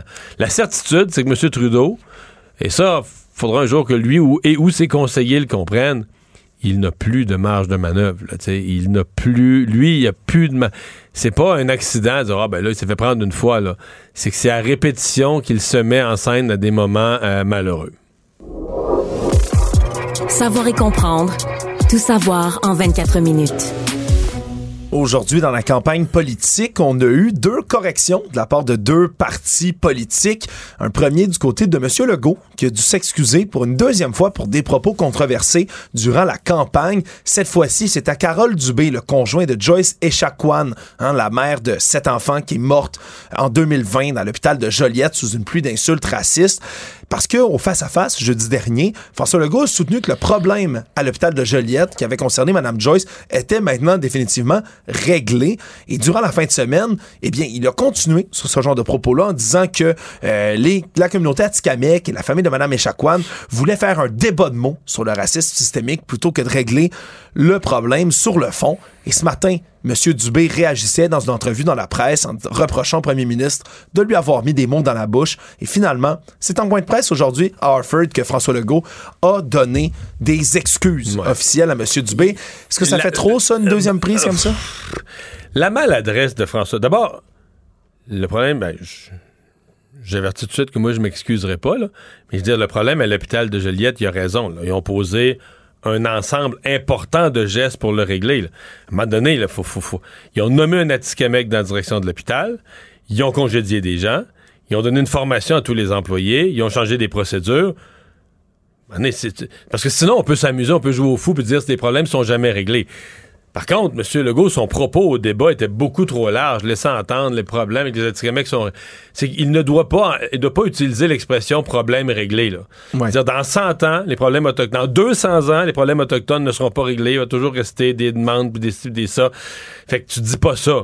Tu dis, nous, on a posé une série de gestes. euh, da, da, da, da. Tu sais, parle de ce que tu as fait, mais l'expression. C'est comme si François Legault, c'est toujours. euh, un petit mot de trop, de dire le problème est réglé, mais là, voyons, c'est sûr qu'un journaliste va aller voir les personnes responsables, demander est-ce que le problème est réglé. Puis c'est sûr qu'ils vont dire non. Là. Ils, Ouais. ils diront jamais que tous les problèmes sont réglés, que le problème est réglé à 100% dans toutes ses dimensions et dans toutes ses facettes directes et indirectes. Il dira jamais ça. Est-ce que François Legault, en disant que le problème était réglé, est-ce qu'il avait insulté M. Dubé, le mari de Joyce Echaquan? Moi, j'avais pas vu ça. Là. Non. Mettons que c'était pas habile de dire le problème est réglé, mais est-ce que c'était quelque chose qui était destiné personnellement à insulter le monsieur, le veuf, là, qui a perdu sa conjointe dans des circonstances infiniment tristes? Vraiment, je pense pas. Bon, lui s'est trouvé vexé par ça.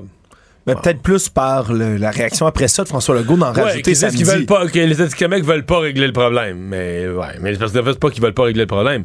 C'est qu'ils veulent pas reconnaître que le problème est réglé parce qu'ils veulent d'autres choses, ils veulent plus, ils veulent, ils veulent garder le dossier ouvert pour régler d'autres types d'enjeux. Ouais. Fait que, mais tout ça, euh, tout ça fait partie d'une période où François Legault a l'art, l'art, tout ce qu'il faut pas en campagne, l'art de semer des graines qui font pousser une nouvelle mauvaise herbe pour le lendemain, tout le temps, tout le temps, tout le temps. Puis toi, de fermer les dossiers, de dire on parle de ça, voici, ça met fin à l'histoire. Tu sais, tu dis le problème est réglé. Quelqu'un va aller poser la question que le problème est réglé, l'autre va dire non. Oups, ça vient, tu sais. Il a l'art de lancer des déclarations qui vont rebondir dans son point de presse du lendemain dans une controverse.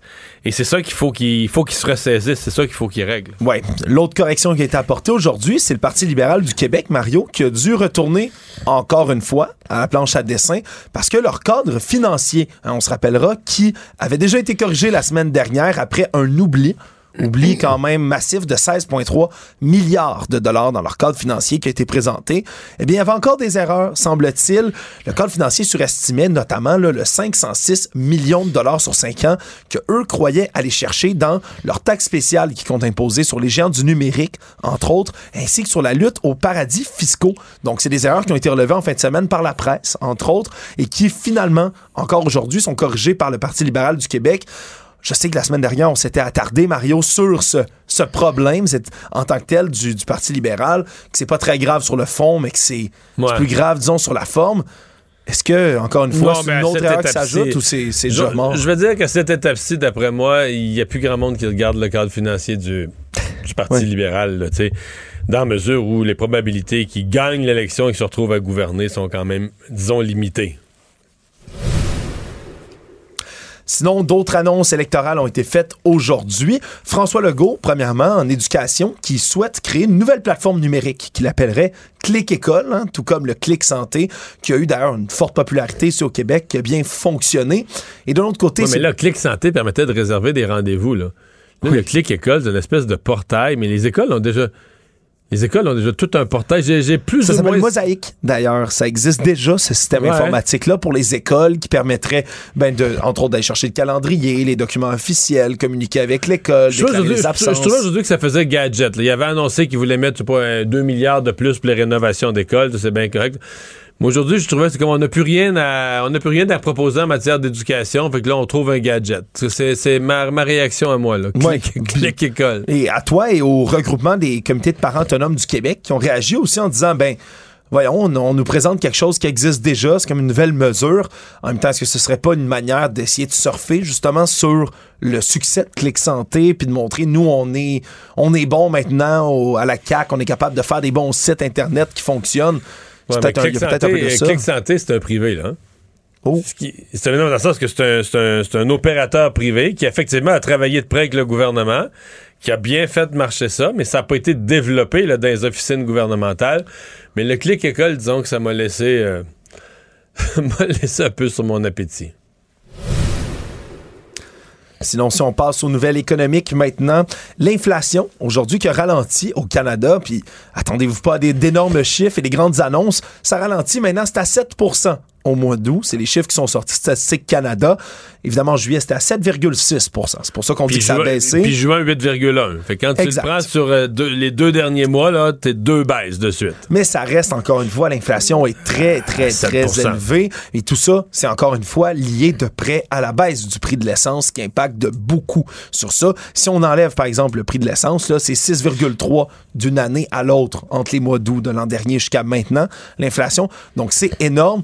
L'autre chiffre de Statistique Canada qui lui aussi est très alarmant, la crise de la pénurie de main-d'œuvre chiffrée depuis la fin juin, c'est 9900, euh, c'est 9080 997 000 postes, pardonnez-moi, donc près d'un million de postes vacants en ce moment au Canada, et c'est au Québec que c'est le pire. Mais sur l'inflation, en fait, la- ce qu'il faut espérer, là, ce, ce pourquoi il faut se croiser les doigts, euh, 8.1 en, juillet, en juin, c'était le sommet. Là, en juillet, ça avait baissé un peu. Là, ça a rebaissé un petit peu. faut se souvenir du contexte. La Banque du Canada augmente les taux d'intérêt à grands coups, des hausses importantes. Et le but, c'est de faire baisser l'inflation. Fait que là, il faut se demander, est-ce que l'inflation baisse assez pour convaincre la Banque du Canada qu'on est sur la bonne voie et donc d'arrêter les. Là, je pense aux gens qui ont une hypothèque, je pense aux gens qui vont renégocier leur hypothèque, je pense à des gens qui ont d'autres types de prêts, euh, qui ont vécu très durement la hausse des taux d'intérêt. Euh, là, on souhaite que ça arrête. Il semble, il semble inévitable que d'ici la fin de l'année, d'ici décembre, il va y avoir encore peut-être des plus petites augmentations, un quart de point, deux fois un quart de point qui ferait un demi-point. Certains disent même trois fois un quart de point. qui- Mais euh, c'est là qu'il faut se croiser les doigts, que la, la- les, les premiers, on voit comme les premiers signes de- de- de- d'une inflation qui se calme.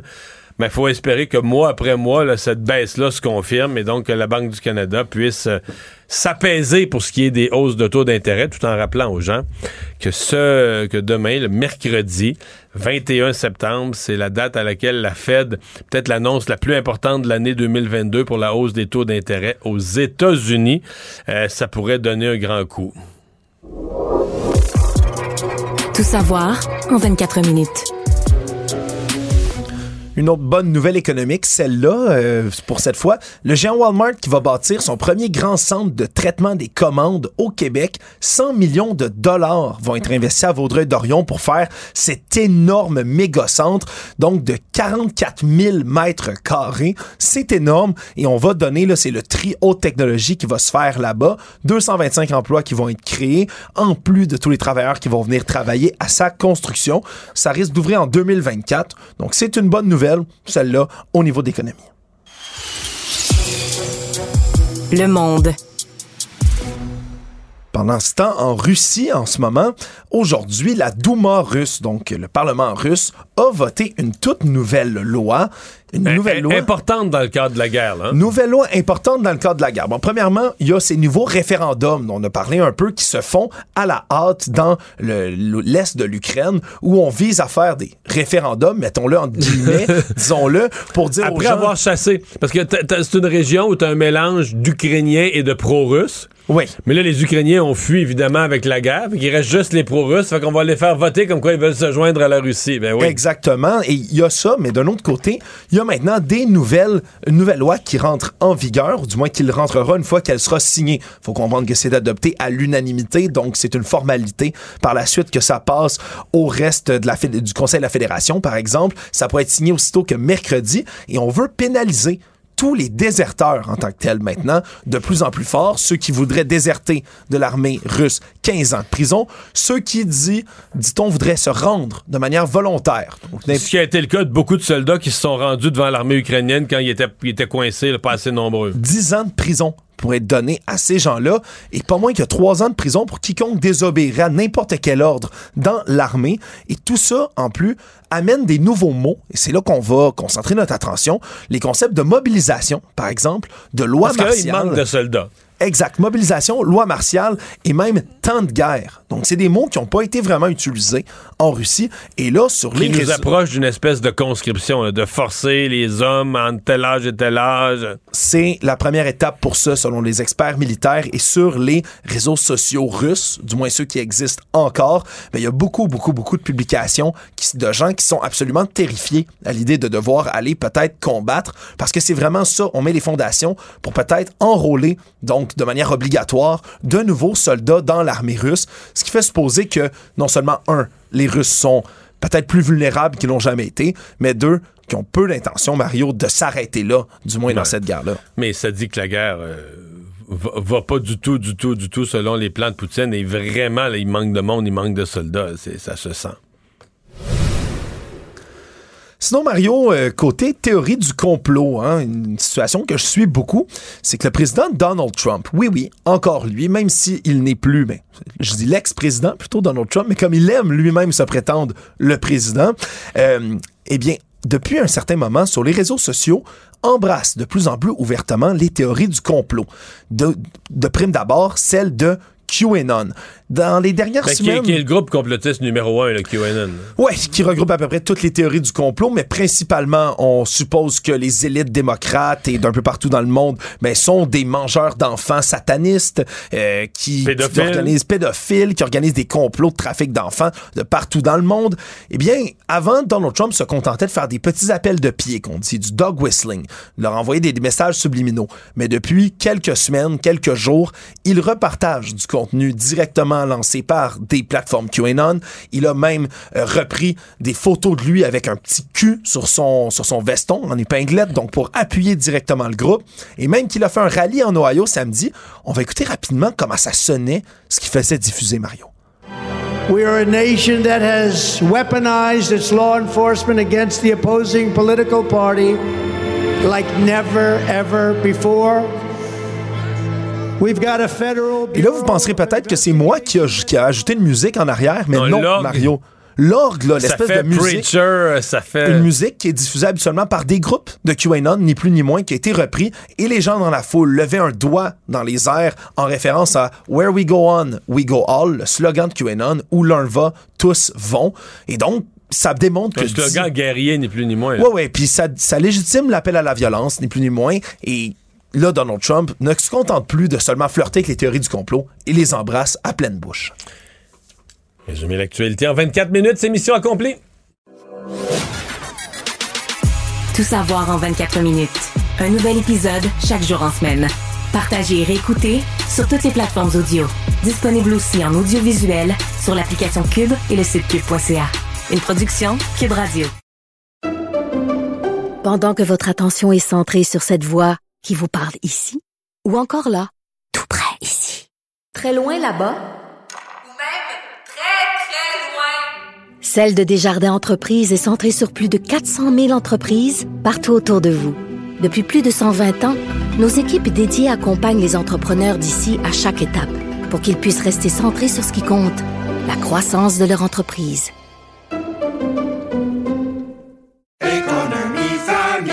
Ici Ricardo. Et Émilie, marchand d'IGA. On a envie de vous inspirer à bien manger. À moins de 5 la portion. Suffit de repérer les produits valeurs sûres et de les cuisiner avec une de nos recettes. Les valeurs sûres, c'est bien pensé, hein? Bien sûr! Détails sur IGA.net. Vous vous demandez si les plantes ressentent de la douleur?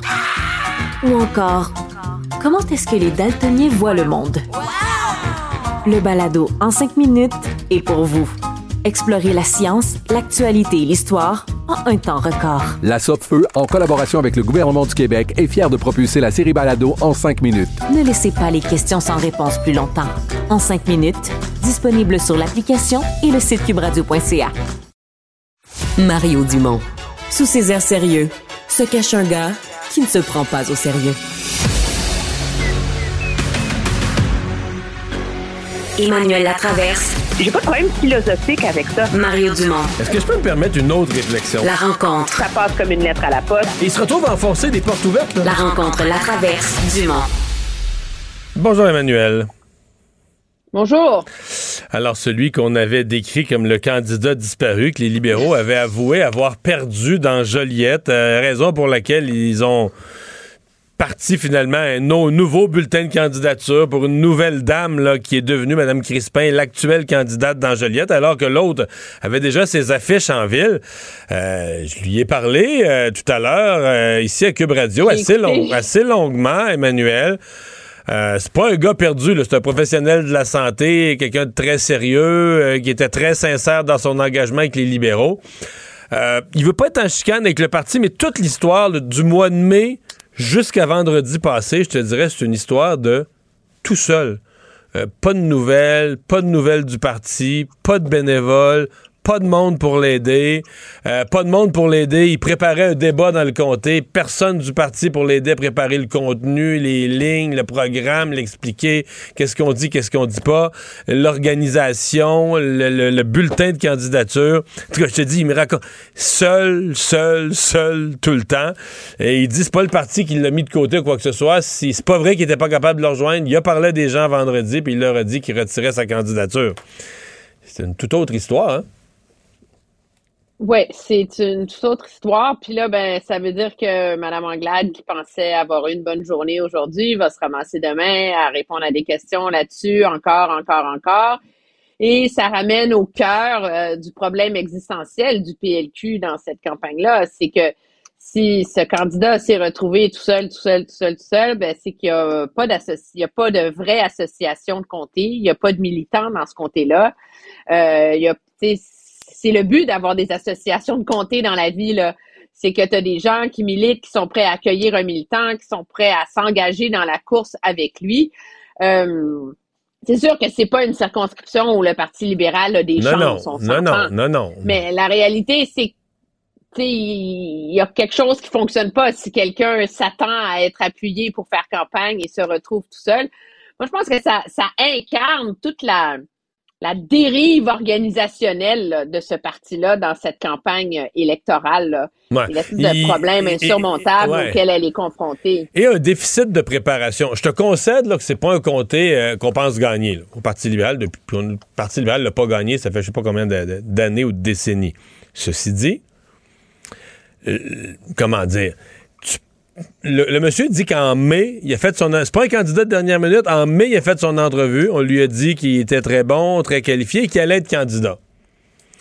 Puis là, il dit que dans les semaines suivantes, c'est lui qui rappelait ou qui envoyait des courriels pour dire ben, on fait rien, on fais organise. quoi, là? Euh, Ben, c'est ça. Parce que, tu sais, lui, il s'attendait qu'il y ait une sorte de plan. Ben, moi, dans ma tête, si, tu confirmes un candidat au mois de mai, là, tu vas dire au mois de juin, tu fais ton financement. Tu comprends? Tu, tu sais, les élections sont à date fixe. Donc, tu sais exactement, tu as quatre mois, mais tu vas découper toute l'action qu'il y a à faire en quatre mois, puis tu vas te faire un plan de travail, puis monter une équipe, puis ton fin- Tu sais, toutes les étapes là, pour arriver dans quatre mois, être le plus près possible.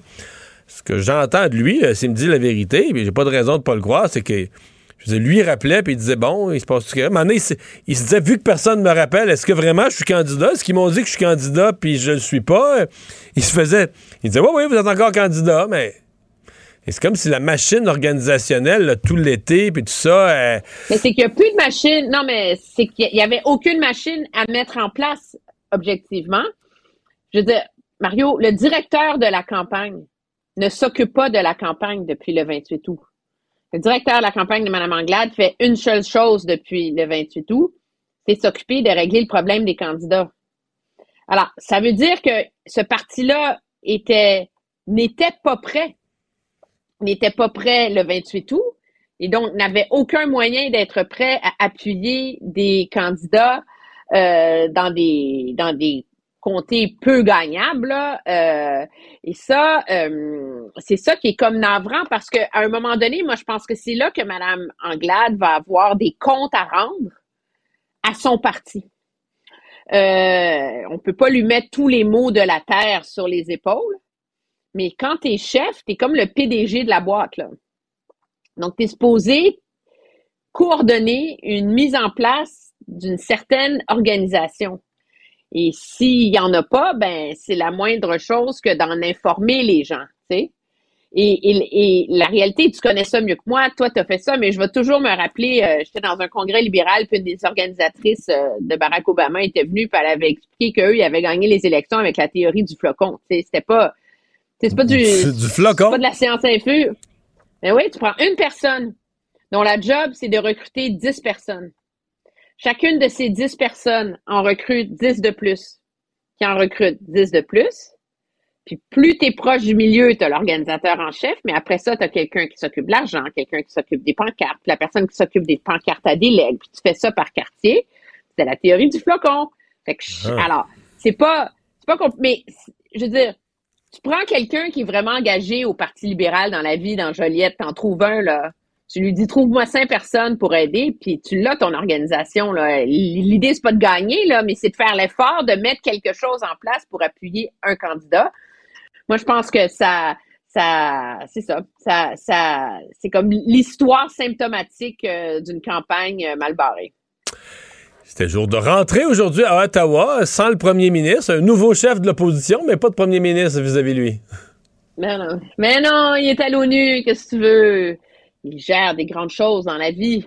Un tête-à-tête avec le président de Suriname aujourd'hui Bon. aux Nations Unies, puis participait à une table ronde euh, avec Hillary Clinton, etc. Mais il aurait dû, Euh, il aurait dû aller, le, intéressant. ren- il aurait dû aller le rencontrer à Paramaribo. Je voulais juste mettre en relief que je connais comme ça la hein. capitale du Suriname. Ben, bravo. J'ai mis en herbe. C'est exactement c'est intéressant. ça. Moi, je vais te dire, on a vu deux choses très intéressantes aujourd'hui. De un, la tactique du Parti conservateur, c'est de remettre sur le nez, c'est, c'est pas le, en termes d'attaque, c'est pas l'inflation, c'est pas le coût de la vie, c'est pas de rentrer dans un débat pointu sur si les mesures du Parti libéral sont adéquates ou pas c'est vous refusez de baisser les taxes. Donc, c'est comme si le Parti conservateur revient à son message simple, essentiel, que tous les conservateurs de la Terre comprennent, baisser les taxes.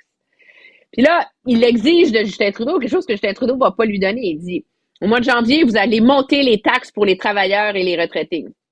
Ça, c'est l'augmentation des primes de l'assurance-emploi puis du régime de pension du Canada. Puis au mois d'avril, vous allez monter les taxes sur l'essence et l'épicerie et tout le reste. Ça, c'est la taxe carbone. Engagez-vous à baisser les taxes. Alors, c'est très habile. Et la réponse du Parti libéral, Mario, tu vas l'adorer. Ils ont un plan. Ah. Alors, tous les ministres qui se sont levés ont dit, nous avons un plan. Donc, ils se sont levés. Il y a un ministre de- du Logement qui s'est levé pour dire, on a un plan sur le logement. Karina Gould a s'est levée pour parler, on a un plan, puis ça, c'est euh, le crédit TPS. Puis il y en a un autre qui s'est levé, puis il dit, on a un plan. Puis ça- alors, ils ont un plan. Alors, je pense, je fais une prédiction, ils ont travaillé fort pendant sept ans, mais là, maintenant, ils ont un plan. Ah, ben, ça va bien. Euh, T'as-tu trouvé ça fort, parlant de fort, la, la- la publicité du NPD, là, comme pour accueillir Pierre Poliev, une espèce de publicité négative où il l'attaque, qu'il n'est il est pas là, il n'est pas là pour vous. euh?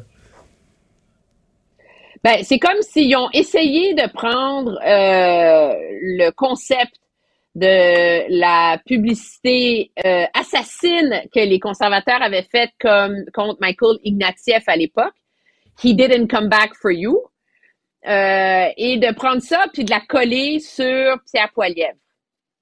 Euh, je suis pas certaine que ça va fonctionner. Elle, elle est mal faite. J'ai trouvé pas ça, belle, ouais, j'ai trouvé ça drôle. poche. Ben, c'est ça. Mais j'avais la même réaction sur la pub contre Michael I- I- Ignatieff à l'époque. Puis euh, Ça avait marché c'est des quand même. publicités qui sont pas faites pour passer à la télé.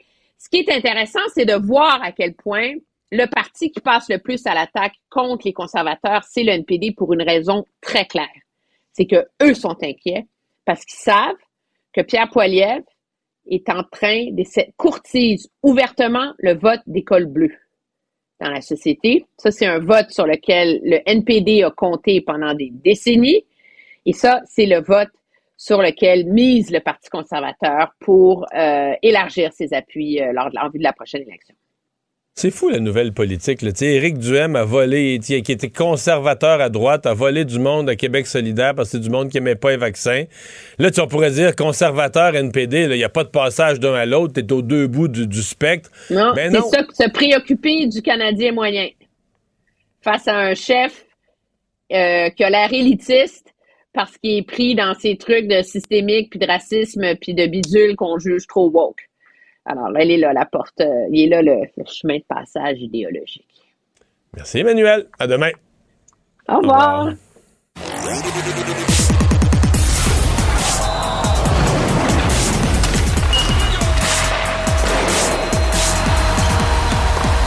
Jean-François Barry, un chroniqueur pas comme les autres. Bonjour Jean-François. Salut Mario. Tu prends pas ta retraite au moins? C'est drôle aujourd'hui, je me disais, mon Dieu, ça tombe comme des mouches, euh, un paquet de monde qui ont pris leur retraite. Et le, le principal, là, évidemment, celui dont on parle à Montréal, c'est Piquet Souben qui a décidé d'annoncer sa retraite aujourd'hui. Euh, bon, des blessures chroniques. euh, je pense qu'il commençait à avoir la tête. Ouais, des problèmes de dos, semble-t-il. euh, Ouais, problème de dos. là, ouais. Qui l'empêchait d'être à, à son top niveau. On avait quand même l'impression, je sais pas pour toi, là, dans les dernières années, que le hockey était moins le centre de sa vie. là. Très actif sur les médias sociaux. On parle déjà de contrats de télé avec lui pour l'avoir comme analyste dans différents Mais ça, on, différentes on s'entend, c'est une certitude. C'est sûr. Ben, je pense, que probablement, écoute, pour moi, il y a probablement pas- qu'on- probablement qu'on l'approchait déjà, puis il avait l'air d'aimer ça. Tu sais, il avait l'air de, de triper là-dedans. Euh, On bref, va, on va euh, peut-être apprendre la semaine prochaine que c'était déjà signé au moment où il annonçait sa retraite aujourd'hui. Ben, c'est le feeling que j'ai, en tout cas. Donc, il a pris sa retraite à 33 ans seulement. Euh, 13 saisons, 115 buts, 467 points en 824 parties. Il a été très bon en série, mine de rien, avec 44 points en, en 96 matchs. On se souviendra qu'il a fait une finale avec les Prédateurs de Nashville. Et tu te souviens de, de sa fameuse citation? Non, mais il a peut-être fait perdre la finale. là. Il, a, il a réveillé le monstre qui dormait avec une histoire de rince-bouche puis de mauvaise haleine. Il a probablement fait perdre la finale. Pe- Peut-être que euh, Sidney Crosby se serait fâché quand même, mais il avait dit qu'il puait de la bouche, là, puis tout ça. Puis là, En euh, pensant le il était- distraire. Ouais, il est arrivé avec du bouche. Tu te souviens-tu? Au match suivant, il était arrivé avec deux petits sacs blancs, puis il venait de passer à la pharmacie, puis il y avait du rince-bouche là-dedans, puis il avait dit que c'était pour Sidney Crosby. Et par la suite, Sidney Crosby a fait payer cher, mais cher. Et ça a été un peu la fin de Piquet Souban du côté des Prédateurs de Nashville. Ensuite de ça, il a quand même gagné le Norris et euh, il a été sur la première équipe d'étoiles de la Ligue nationale de hockey. C'est pas rien. Euh, je sais pas trop. euh, Mais il faut, quand même à Montréal, il faut nommer son engagement euh, au-delà du sport social. Je c'est pas arrivé souvent, puis peut-être jamais arrivé qu'un joueur échangé par le Canadien, quand même dans une certaine controverse, garde ses engagements, là, conserve ses engagements pris envers des hôpitaux et, et continue à, à livrer la marchandise, à livrer les, les millions de fondations, etc., de faire les événements, les levées de fonds, etc. C'est. euh, moi, je trouve que C'est quelque chose. Ben oui. Ouais, ouais, puis il l'a pas fait euh, en Zoom, là. Il venait, là, même s'il jouait à Nashville, il venait, il se déplaçait pour des événements. Il n'a pas laissé faire sa fondation où il, il doit avoir des gens en place là, qui auraient pu dire on a un chandail de piqué, puis il vous enregistrait un petit mot. là. Non, non, il se pointait, puis il continuait de venir faire son tour. Et ça, c'est tout à son honneur. Euh, ensuite de ça, il a laissé sa marque aussi, à mon avis, sur le hockey dans la Ligue nationale, mais particulièrement à Montréal. Surtout les jeunes noirs qui se sont mis à jouer au hockey et qui se sont mis à suivre Piquet Souben et qui ont cru que c'était possible. Sais, Piquet, il est arrivé, c'était une bouffée d'air frais pour tous ces gens-là. Puis moi, pour euh, me promener dans les arénas, il y en a de plus en plus, puis pas juste des Noirs, des Portugais, puis des Italiens, puis des, gens qui se sont intéressés au hockey grâce à Piquet Souben. Puis ça, on va le voir dans les prochaines années, il va en avoir de plus en plus. Puis je suis certain, certain, certain que Piquet Souben a son mot à dire là-dessus. Ensuite de ça, point de vue hockey, ben, c'est en deux temps. C'était un cheval de course, le Piquet Souben. Il était gros, il était fort, il était capable de tout faire sur la patinoire, marquer Il des buts. frappait, il frappait en tabarouette. là. Aujourd'hui, là, il y a plein de monde qui mettait des, des, des, des, des faits saillants de la carrière de Piquet. là. Entre autres, cette mise en échec-là à Brad Marchand. Là, je ne sais pas si Et tu te qui souviens. était, là. ouais, ouais, mais j'ai revu les images aujourd'hui, qui était rentré au banc, euh, qui était moins baveux que d'habitude. Il était, il était Hey, plus il il s'en venait pleine vitesse à gauche, puis Piquet, il a sorti de sa position complètement, il est allé le geler de l'autre bord. Euh, Il en a donné des mises en échec, mais il a marqué des gros buts aussi en série. Bref. T'en as-tu un en tête, mettons un gros but? Ouais, Mais celui euh, justement contre Boston en, En série. sortant du banc des punitions, là? Ah, je- il sortait-tu du banc des punitions? Ben, il y en a un gros qui sortait du banc des punitions, ouais, puis j'étais là. En série. OK. Un but gagnant en série. J'étais, j'étais juste vis-à-vis de la ligne bleue. J'ai tout vu. J'étais placé face au banc des punitions à la ligne bleue. Je l'ai vu sortir des bancs des punitions. On a vu, tu sais, j'étais avec un de mes chums. On a vu le défenseur qui l'avait repéré. On voyait la rondelle s'en venir. Puis on dirait que pendant une seconde, tu te dis, ah, il faut que ça arrive en même temps, juste à la bonne place, là, tu comprends? Et il l'a Mhm. pris, puis il est allé. euh, Non, il a quand même il a fait Non, des non. buts importants. Dans, les premières années, des gros buts, puis il a soulevé la foule, puis les gens l'aimaient tellement. Là. je veux dire, moi, j'ai y rarement y a- il vu y a un une grand bout. controverse quand. Ben oui, il y a un grand bout quand il touchait. Il touchait T'étais au centre belle, il touchait à la rondelle, là. La foule applaudissait. Je- on- on- on- c'est comme si quand il touche à la rondelle, il va arriver de quoi. là? Le monde était excité juste à, à le voir se promener avec la rondelle. là. Ouais. Te souviens-tu de son but contre l'Avalanche? Il avait fait comme deux fois le tour de la zone, puis après ça, il, il avait fait une super feinte. Bref, c'est un joueur très spectaculaire et je me demande jusqu'à quel point ça n'a pas teinté le reste. Dans le sens qu'il est devenu tellement spectaculaire et il le sentait qu'à chaque fois qu'il touchait à la rondelle, la foule se levait. à- tu sais, il- il- ça devait se ressentir là, quand tu étais sur la patinoire. Et est-ce que, je sais que c'était déjà dans son tempérament, mais est-ce qu'il est devenu trop gros? À partir de ce moment-là? Trop Puis gros là, pour la l'équipe? musique forte dans le vestiaire, puis il énervait les autres, puis il était une distraction. Puis en plus, le club de hockey canadien n'est pas exactement une organisation, disons, pour, euh, pour avoir de la souplesse avec des, temp- des tempéraments qui sortent du lot. Là. Ouais, puis il n'y avait pas de grand leader dans le vestiaire présentement euh, à cette époque-là pour l'asseoir un peu. Puis là, là, il y a eu là, sa, sa fameuse signature là, quand il tirait comme une flèche après avoir marqué, qui est devenu son brand sur ses casquettes puis ses chandails. Ah ouais, puis là, il s'est mis à il s'est mis à côtoyer des Snoop Dogg puis ce genre de personnes-là. Puis là, on dirait que le hockey, sa détermination, sa hargne, euh, est tombé deuxième lentement. Le personnage public, là, avec Lindsey Vonn puis tout ça, a pris le dessus sur le joueur de hockey. Ouais. Et puis, tu sais, est-ce que eh, peut-être que même s'il avait connu des débuts plus modestes, ça aurait fini de cette façon-là aussi. Mais mettons qu'on dirait que le jet set, lui, il haïssait pas ça puis qu'il est. Deux autres retraites, donc. Écoute, Zeno Chara, qui a pris sa retraite à 45 ans, lui, c'est 1180 parties dans la Ligue nationale de hockey. C'est le plus de parties pour un défenseur de, l'histoire de la Ligue nationale de hockey. 200 en série. Euh, moi, c'est pas un de mes préférés. J'ai jamais pris le, jamais pris le contact avec euh, Max Pacioretty. Euh, c'était un joueur, mais c'était un joueur qui était, qui était bon, qui était imposant, qui était respecté par euh, l'adversaire et ses coéquipiers. Ce que j'ai trouvé beau aujourd'hui, c'est qu'il a signé un contrat d'une journée pour euh, un contrat avec les Bruins, pour terminer avec les Bruins. Pour lui, c'était important de faire ça. Donc, euh, j'ai- trouvé ça, j'ai trouvé ça chouette. Ah, OK. Mais, mais c'est- non, t'as pas aimé ça, toi? Non, non, non, je ne savais même pas. En fait, c'est que l'année passée, il jouait pour les Islanders. Et donc, il a re-signé un contrat d'un jour pour pouvoir dire qu'il conclut sa carrière avec le, le, le- le chandail des Browns. Exact, exact. Ah, moi, moi, je trouve ça, euh, ça, ça, ça- ça démontre l'empreinte qu'il y a eu à Boston. Ça démontre à quel point il était respecté. Euh, mais c'était un joueur qui était aussi vicieux. Là, on, on, on- on oublie cette partie-là de temps en temps parce qu'apparemment que hors glace, c'est un gentleman. Un mot sur Hockey Canada. Euh, c'est un questionnaire qui fait jaser. J'en ai parlé ce matin à LCN à mon émission. J'ai montré quelques extraits du fameux questionnaire. Ouais.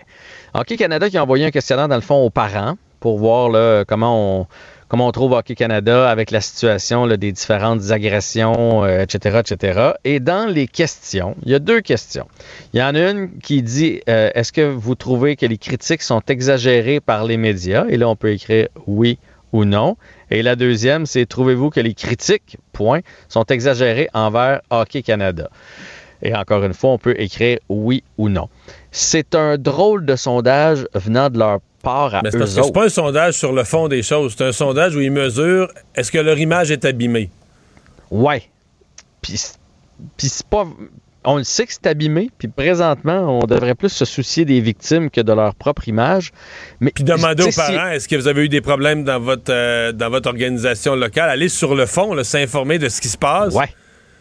Tu sais, un média aurait fait ça, êtes-vous encore en confiance avec euh, Hockey Canada, on aurait compris, mais que Hockey Canada le mette eux-mêmes dans leur questionnaire, c'est très, très, très malhabile, puis c'est, c'est vraiment d'oublier le fond du problème. Et ça montre qu'ils sont préoccupés seulement par leur image. Puis pas sûr que c'est le message qu'ils voulaient passer. Hey, merci Jean-François. À demain. Salut Mario. Pendant que votre attention est centrée sur cette voix qui vous parle ici, ou encore là, tout près ici, très loin là-bas, Celle de Desjardins Entreprises est centrée sur plus de 400 000 entreprises partout autour de vous. Depuis plus de 120 ans, nos équipes dédiées accompagnent les entrepreneurs d'ici à chaque étape pour qu'ils puissent rester centrés sur ce qui compte, la croissance de leur entreprise.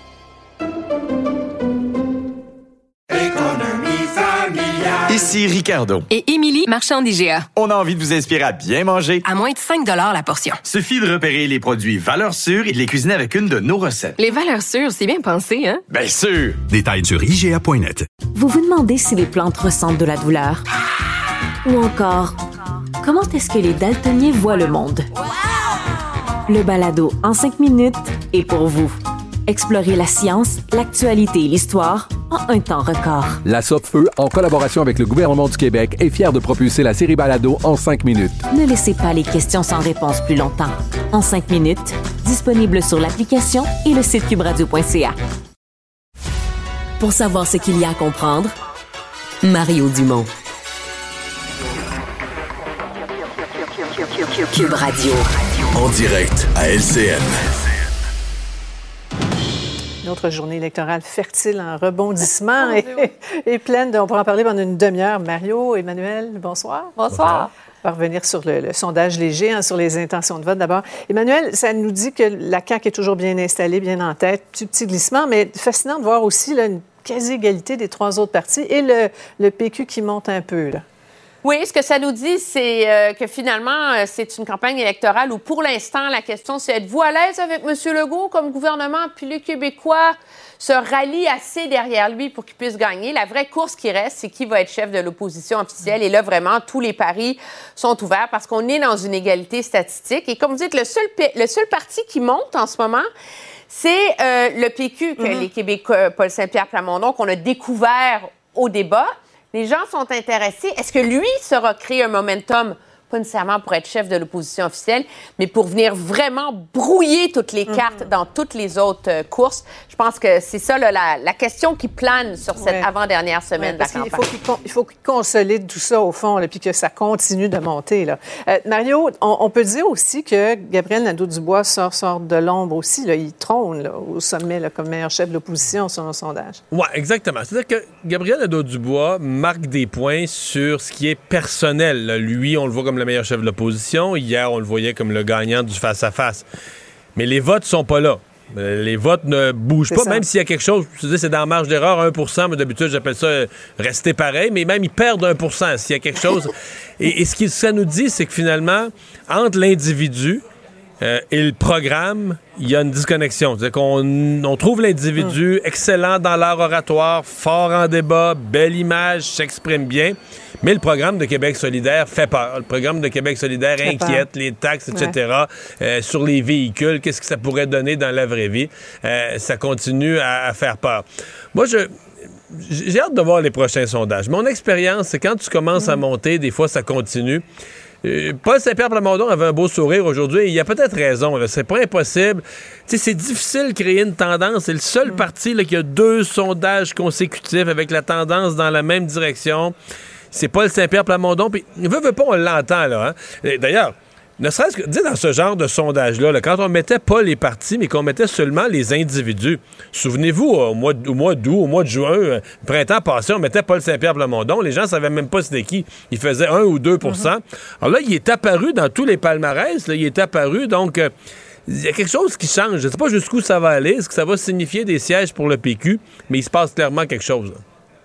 Oui, oui. Bon. Euh, vous avez vu le, reportage un petit peu plus tôt sur la Beauce. parlons de ce, champ de bataille, un terreau fertile pour les luttes à deux entre la CAQ et les conservateurs. Emmanuel, lutte à finir.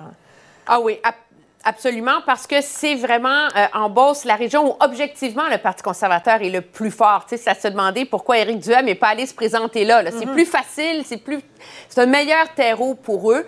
Ça a toujours été un terreau de gens un peu indépendants d'esprit, contestataires. Et, euh, et c'est le terreau aussi où a commencé, où est née cette grogne contre les mesures sanitaires. Donc, c'est là où finalement le Parti conservateur est peut-être le plus enraciné euh, en termes euh, d'organisation aussi. Et, euh, et, donc, oui, c'est une lutte à finir. C'est pas pour rien que M. Legault, dans la première semaine de campagne, rappelez-vous, là, est allé faire son mea culpa de la mesure sanitaire à ce moment-là. La réalité, c'est que si ça allait bien, puis la campagne de la CAQ avait le vent dans les voiles, ça serait une chose. Mais là, c'est pas le cas. Et ça, ben, ça inspire les gens peut-être à aller euh, du côté de l'opposition dans ce temps-là. Mhm. Emmanuel le dit, hein, Mario, il y, a, il y a, oui, c'est ce trait de caractère des, des gens dans, dans ce coin-là là, qui sont très, euh, euh, très, très, très indépendants, Ouais. contestataires. Là, on sent que la colère pandémique s'est cristallisée là-bas. là. Oui, mais qui sont plus à droite aussi en général. Mais là, il se passe quand même un phénomène. Là. Si on pense par exemple à Beauce-Nord, les images qu'on voyait, puis peut-être dans d'autres comtés aussi, c'est que la frange la plus à droite de la CAQ a glissé vers Éric Duhem. Par contre, en Beauce, les libéraux, traditionnellement, étaient toujours très forts. C'est des comtés qui ont été longtemps libéraux. Et là, toute l'organisation libérale a glissé avec euh, la CAQ, là, parce que les autres, ils veulent pas avoir un conservateur, ils veulent pas avoir Éric Duhem dans le comté euh, représenté. Alors, comme l'ensemble des plaques tectoniques, euh, tectoniques ont bougé, qu'est-ce que ça va donner à la fin? Des luttes serrées, mais c'est loin d'être exclu. Chaudière-Appalaches, c'est la, c'est la région numéro un pour Éric Duhem. Et dans un scénario où il y a une vague ou une vaguette Éric Duhem, il pourrait tout ramasser. Là. Belle chasse, les deux comtés de la Beauce, la Binière, Mm. puis peut-être même pas exclure les deux journalistes qui se sont présentés, Bernard Dréville, Martine Biron. C'est un petit peu plus difficile pour Éric Duhem, Lévis, mais il pourrait ramasser ça aussi. C'est pas du tout exclu. Là. Oui, hâte de voir. Parlons de François Legault, là, qui est euh, revenu sur ses propos euh, maladroits concernant l'affaire Échaquan. C'est Legault qui a d'ailleurs qui a lu son texte hein, pour, pour euh, se faire, pour offrir ses excuses. Emmanuel, c'est la deuxième fois qu'il s'excuse. Euh, un impact sur les électeurs, c'était la chose à faire? Non, il n'y avait absolument pas le choix. C'est tellement hein? cavalier ce a dit euh, au, au débat. Fais, Joliette, c'est réglé. Tu sais, Il n'y a, personne qui s'imagine que parce qu'on nomme un agent de liaison puis que le personnel a un petit cours de sensibilisation aux réalités aut- autochtones, Ouais. que l'enjeu du racisme fini. contre les Autochtones va être ré- réglé. Là. Je veux dire, c'était, c'était cavalier, c'était maladroit, c'était, ça manquait d'humanité. Je pense qu'il n'y avait pas le choix de le faire. Euh, on va se le dire. Je pense pas que les enjeux autochtones sont un enjeu qui détermine le vote des gens. Malheureusement, on n'est pas rendu là. Mais ça illustre deux choses. Dans cette campagne électorale, c'est l'angle mort de la CAQ. Euh, tout ce qui touche réconciliation. Et ça fait ressortir ce côté brouillon de M. Legault euh, qui, qui ne pèse pas ses mots. Et, euh, et ça, c'est son, ça illustre à quel point, finalement, dans cette campagne-ci, jusqu'ici, objectivement, il a été lui-même son pire adversaire. Justement, ben, je rebondis là-dessus, Mario. C'est Legault qui répond, là, il dit c'est un sujet délicat et moi, je suis un gars plutôt direct. Des fois, ça peut être mal interprété. Je ne sais pas si ça vous a interpellé, mais quand il s'agit d'immigration ou de, de racisme, il se met le pied dans la bouche parce qu'il est direct. C'est c'est ça le problème? Est-ce que ça. Ben, dans le cas de Joliette, là, ce que la plupart des Québécois se disent, c'est qu'il en a fait. euh, je comprends que l'erreur, c'est de dire que c'est réglé. Parce qu'en disant c'est réglé, tu sais que les journalistes vont aller voir les principaux intéressés, puis eux vont dire ben non, euh, c'est pas Mhm. réglé, il reste des problèmes. Mais il y en a beaucoup qui ont été faits. là. On a nommé un directeur adjoint à Tikamek. On a congédié du monde. On a donné des formations à tout le monde. Je sais que tu règles pas le problème du racisme par magie, mais c'est énorme là, tout ce qui a été fait à Joliette. Donc lui, c'est sûr que dans sa tête à lui, c'est comme un décideur, un peu un homme d'affaires, un gérant de PME, là, de business. Il se dit, garde, là, il y avait un plan en quatre points. Là, un, deux, trois, quatre, on les a faits, c'est réglé, qui me laisse tranquille avec ça. Et, et- et c'est cette espèce de manque de sensibilité-là qui l'amène à utiliser un langage de c'est réglé. Voyons, ne dis pas que c'est réglé, c'est sûr que ça va te revenir sur le nez. Euh, bon, puis là, euh, Ouais. Est-ce qu'ensuite, là, dans les points de presse après, il a dit, ben là, c'est les Atikamekw qui veulent pas le régler. Moi, je pense que c'est là, qu'il a mis un. Là, il s'est remis un pied dans la boue là, quand il a, il a rajouté ça, que c'était pas lui le problème, mais que c'était eux autres le problème. C'est sûr que ça allait pas bien finir pour lui, là. Ouais. C'est tout le temps qu'on a. Merci infiniment. Je vous retrouve demain. Mario, en tout cas. Au revoir. Au revoir. Au revoir. Alors voilà qui euh, clôt notre émission, qui met un terme à notre émission. Merci beaucoup d'avoir euh, été là. Rendez-vous demain, 15h30. C'est Antoine Robitaille qui prend le relais. Cube Radio.